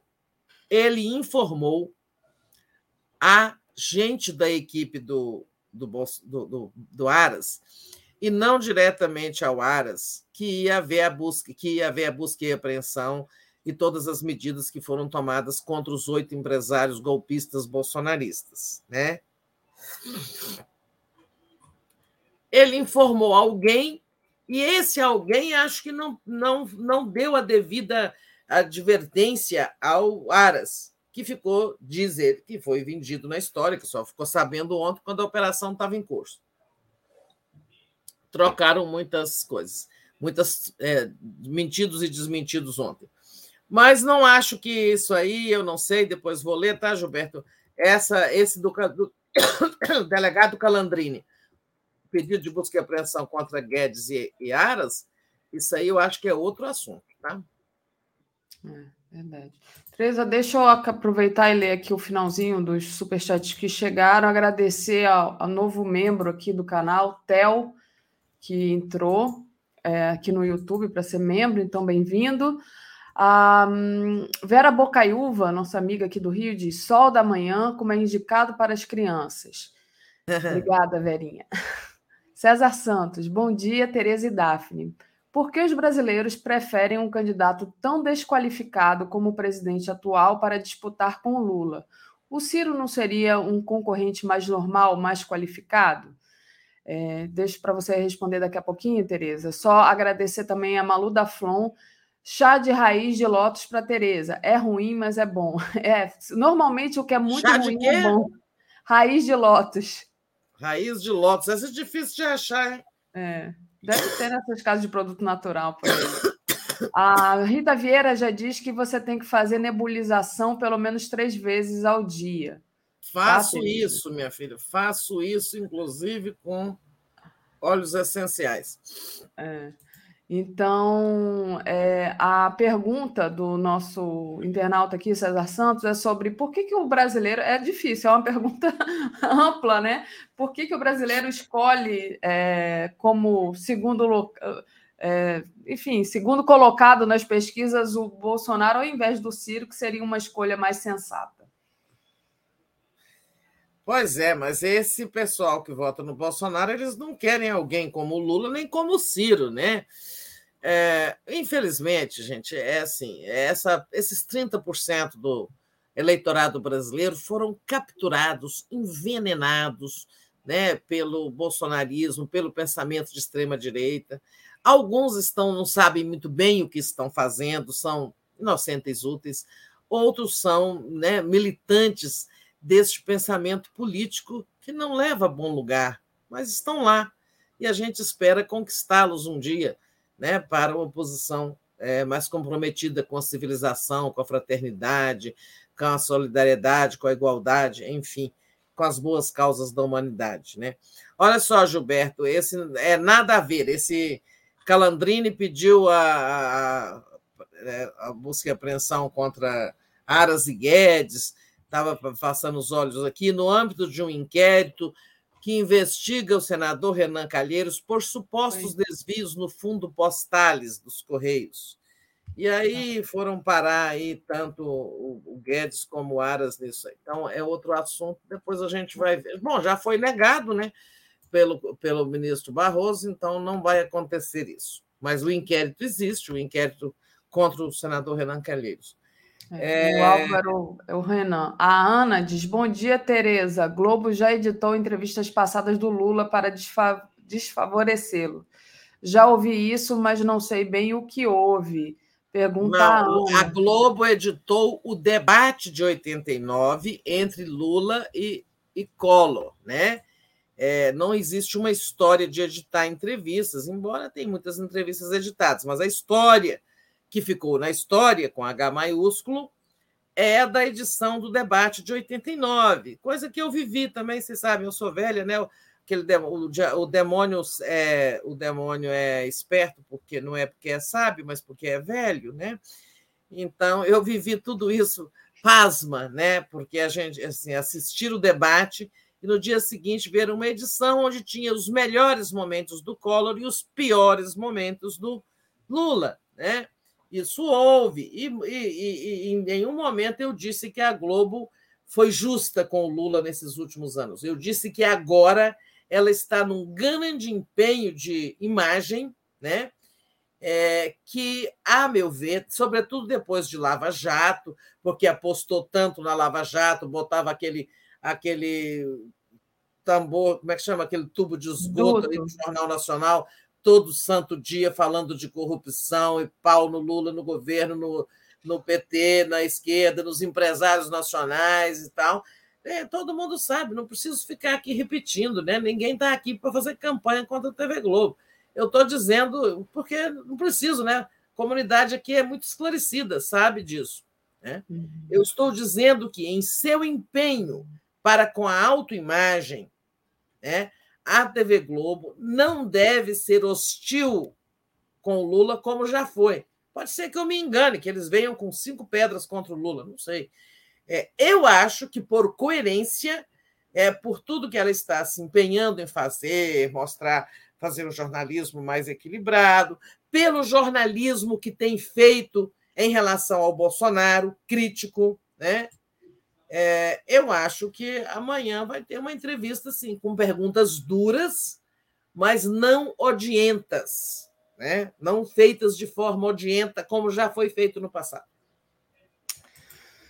Tomara. Aliás, vocês sabem, eu saí das organizações Globo muito por conta da de discordar da cobertura do mensalão. Né? Foi isso que colocou a mim e a outros jornalistas em situação desconfortável. A gente tinha posições importantes nas organizações Globo, eu, Franklin Martins é, e, e, o, e outros, né? que saíram porque foram ficando marcados ali, estava difícil, porque nós discordávamos da narrativa do mensalão, né, que era de desconstrução do PT. Exatamente, Tereza. O Ramon lembra que só faltam 39 dias para a gente tirar ai, o ai. inominável. E a Rita. Eu está... penso muito nos dois meses que virão depois, sabe? Eu também. Eu também. Bom, é, Tereza, a gente já falou do, da questão aí do, da busca e apreensão na casa dos empresários, né? Não sei se você ainda quer adicionar alguma coisa. Senão, a gente podia falar da questão do Alexandre Moraes, que recebeu o ministro da Defesa, né? Mas que parece que não. Essa, essa conversa não levou a, a algum lugar diferente, né? É, teve a questão, realmente, o mais importante foi a briga do Alexandre ali com Aras, né? Que você também já é. falou. E os Não bolsonaristas se... todos tomando as dores dos empresários golpistas, o Bolsonaro, outros dizendo que foi totalitarismo, é, isso e aquilo, né? É, foi um dia muito tenso ontem, muito tenso, porque a gente tinha o Bolsonaro que tinha falado em armistício com Alexandre Moraes horas antes no Jornal Nacional, surpreendido pela prisão do seu, pela busca e apreensão contra seus amigos, né? Ah, celular. É, tivemos o Aras indignado com o Alexandre porque não foi avisado, né? É, então você tinha assim muitas é, muita bronca contra o ministro Alexandre, tanto do bolsonarismo, quanto do Aras, quanto do empresários. O Bolsonaro dizendo: olha, veja se isso é proporcional. Claro que é proporcional, não era só uma conversinha de WhatsApp. O Alexandre quer saber se eles estavam financiando, além de pregando entre si golpe de Estado, golpe contra a democracia, eles deviam estar financiando. É isso que movia o movia o, o, moveu principalmente o, o, Alexandre de Moraes a tomar essas medidas duras, né? E no meio desse dia tenso, o Alexandre de Moraes tem marcada a audiência, o encontro com o ministro da Defesa. Se encontrar, eu acho que não foi desimportante. Eu acho que foi importante porque nenhum dos dois falou nada sobre o encontro, saíram calados Né? O, o, ministro da Defesa saiu calado e o Alexandre nada disse. A única coisa que disse é assim, olha, eles fizeram sugestões, mais sugestões sobre urna eletrônica, que o Alexandre prometeu estudar, mas nada prometeu. Né? Mas eu acho que não ficou só nisso. Né? Eu acho que eles trataram ali, olha, é importante. Há rumores aqui em Brasília de que é, o ministro da Defesa saiu disposto a convencer o Bolsonaro a parar de brigar com Alexandre de Moraes. É, o que já é um bom sinal. Tem que é... convencer agora. Tem que convencer o Bolsonaro, né? Porque o é, Alexandre Mas, Moraes. Ele, é, como ele escuta muito militar, né? Quem sabe o general consegue convencê-lo. Ou seja, o general teria entrado numa linha racional de que é hora de parar de brigar com a justiça eleitoral, a eleição vai acontecer, a eleição será limpa e o resultado tem que ser é, resu é, é, observado. Isso horas depois do Bolsonaro dizer que vai aceitar o resultado eleitoral, desde que sejam limpas e transparentes e auditáveis. Né? É, em suma, eu não tenho essa informação, mas tenho razões para acreditar que esse encontro foi importante e que da, ali a conversa mais importante não foi sobre fazer isso ou aquilo com a urna eletrônica, mas uma conversa institucional sobre chegarmos à eleição com o nível mais baixo possível de conflito. Exato. Tereza, é, deixa eu agradecer aqui o pessoal, agradecer ao Igor da Rocha Pita, que entrou como novo membro aqui do canal, então faça como o Igor, entre aí como membro do YouTube, quem puder faça uma assinatura solidária em brasil247.com.br apoio, ou somente deixe o like, compartilhe a live, que já é muito importante. A Ana de Pelegrin diz, Tereza, quando cheguei em Goiás, aprendi medicinas do Cerrado, gargarejo com chá de sucupira, faz um sucupira, furinho na Você acredita que eu já fiz e que eu também sou adepta da fava de sucupira? Ah. Inclusive, aqui na minha é muito bom para a garganta, mas a fava de sucupira não limpa os sinos, tá? Aqui na minha quadra tem um pé de sucupira e eu recolho lá umas favas. É a semente da sucupira. Será que vocês chamam de sucupira, a gente chama aqui de buchinha do norte, é isso? É um não. negócio que parece um espinhozinho? São coisas diferentes. Sucupira é uma árvore frondosa e ela dá uma semente que é uma, é, uma bolsinha dentro da qual tem um óleo. Então, a gente amassa aquela semente com um chumaço de algodão limpinho, o algodão, o óleo passa para o algodão, aí você ferve aquele chumaço de algodão com óleo da sucupira, ele, ela fica amarela e você faz um gargarejo. Obrigada, mas foi bom que nós duas compartilhamos essa sabedoria do Cerrado hum. aqui com as pessoas nas lojas de, de, de produtos, ervas, erva, erva, ervanários, vende-se fava de sucupira. Excelente para a garganta. Melhorou a minha garganta, mas não é. melhorou aqui em cima, porque aqui em cima, vocês sabem, os sinos são coisas, são buracos, né, que só são penetrados por antibióticos muito específicos. Né? É. Eu tinha muita sinusite aí, é, tomava muito antibiótico também. Uma vez eu fiz inalação com chá de buchinha do norte. Você abre é, inala, é bom, mas é perigoso. A buchinha é do norte é vasodilatadora.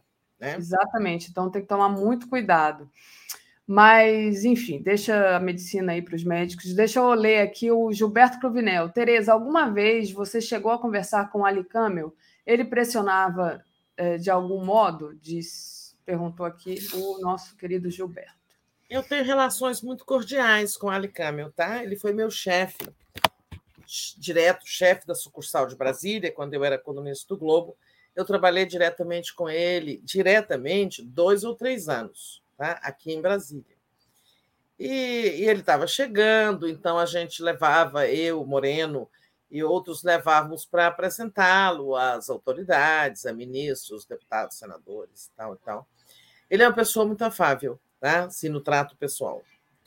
É, eu nunca assim, me lembro com a minha coluna diretamente de ter assim, a não ser uma sugestão, acho que isso não está bom, coisa assim, mas é, eu não tenho essa experiência, sabe? Depois que ele virou, depois ele subiu na vida, virou diretor do Globo, né, diretor-geral do jornal, aquele era diretor da sucursal. Depois ele virou diretor-geral do jornal, depois ele foi para a televisão, né, e aí já são outros 500, eu já não tive essa convivência. Perfeito, Tereza. É, Tereza, para finalizar aqui, é, a gente tem cinco minutinhos. Está cansada? Quer terminar? Você... Não, já está acabando. Vamos, eu falei, vamos até o fim. Eu sou tá. teimosa. Tá. Você já conversou com a gente sobre o que, que você acha que vai acontecer com o Lula, né? É, eu até já falei com aqui com o Edu sobre a questão do Lula, é, disse que vai reativar o Minha Casa Minha Vida, em conversa ali com, dele com a construção civil.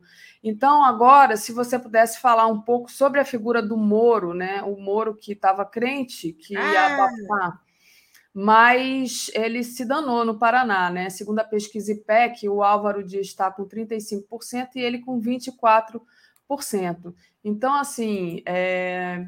tá ruim para o Moro, né, Tereza?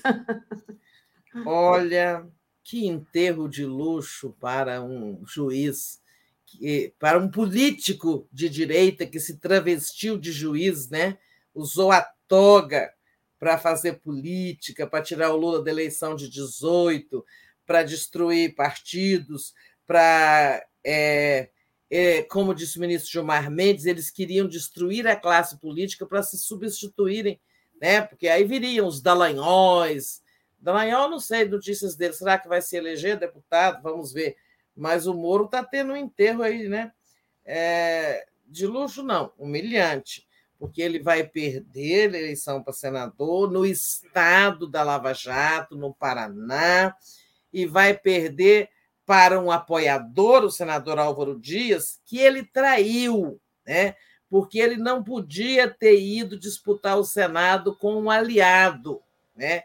mas numa prova de que ele não tem caráter, de que ele não conhece lealdade nem decência na política, ele foi disputar o Senado com um sujeito da mesma ala ideológica dele, mas que sempre o apoiou, o Álvaro Dias. Né? E agora está lá o Álvaro com 35 e ele com 24. Né? Ou seja, até os paraná, paranaenses que já o endeusaram entenderam que o, o, o Moro não é flor que se cheire. Né? Então ele vai perder para o Álvaro Dias essa vaga de senador, é uma única vaga, né? É, e aí, com isso, encerra-se a carreira, a curta carreira do, de político do Sérgio Moro.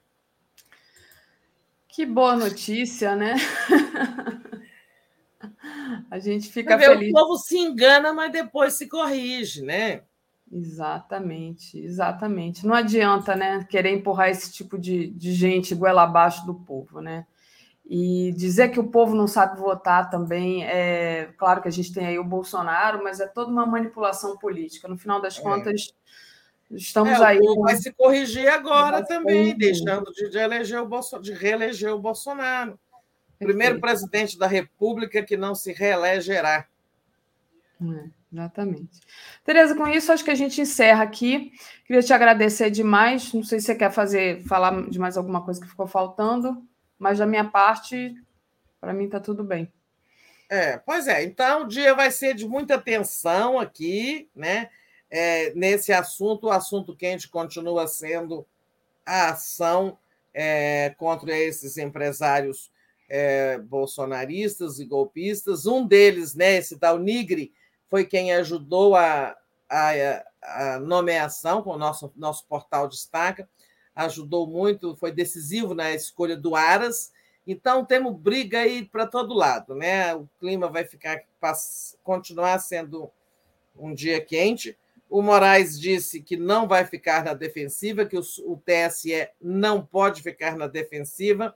Ou seja, teve ele é, tem uma frase aí também que é o seguinte: que o fato de ter se buscado uma distensão com o Bolsonaro, né? Que o Alexandre de Moraes fez gestos no sentido de convidou para posse e tal, levou o convite pessoalmente. O fato de ter procurado uma distensão com o Bolsonaro não é sinal de que ele falou: olha, está tudo liberado para vocês, né? Vocês golpistas. Não quer dizer que ele liberou crimes bolsonaristas. Exato. É, então, mais uma vez, está na linha certa o Alexandre de Moraes. Se ele pisar na bola, a gente registra aqui, mas por hora ele está indo na linha certa, é isso mesmo. O dia vai ser quente, não tem, por conta de futebol, né? Não vai ter entrevista hoje no Jornal Nacional, mas lembrando também que nós temos amanhã o Lula, na sexta, Simone Tebet, no Jornal Nacional, e na sexta, o mais importante, o início do horário eleitoral gratuito. Bom, Dia importante para todas as campanhas. Né? É, os dois maiores tempos serão o do Lula, 3 minutos e 39 segundos, seguidos do Bolsonaro, 2 minutos e 40, e depois os outros têm bem menos. Então, é, nós vamos ter lá esse momento importante mais do que os, esse momento das, da, dos vídeos mais longos, vamos ter as inserções.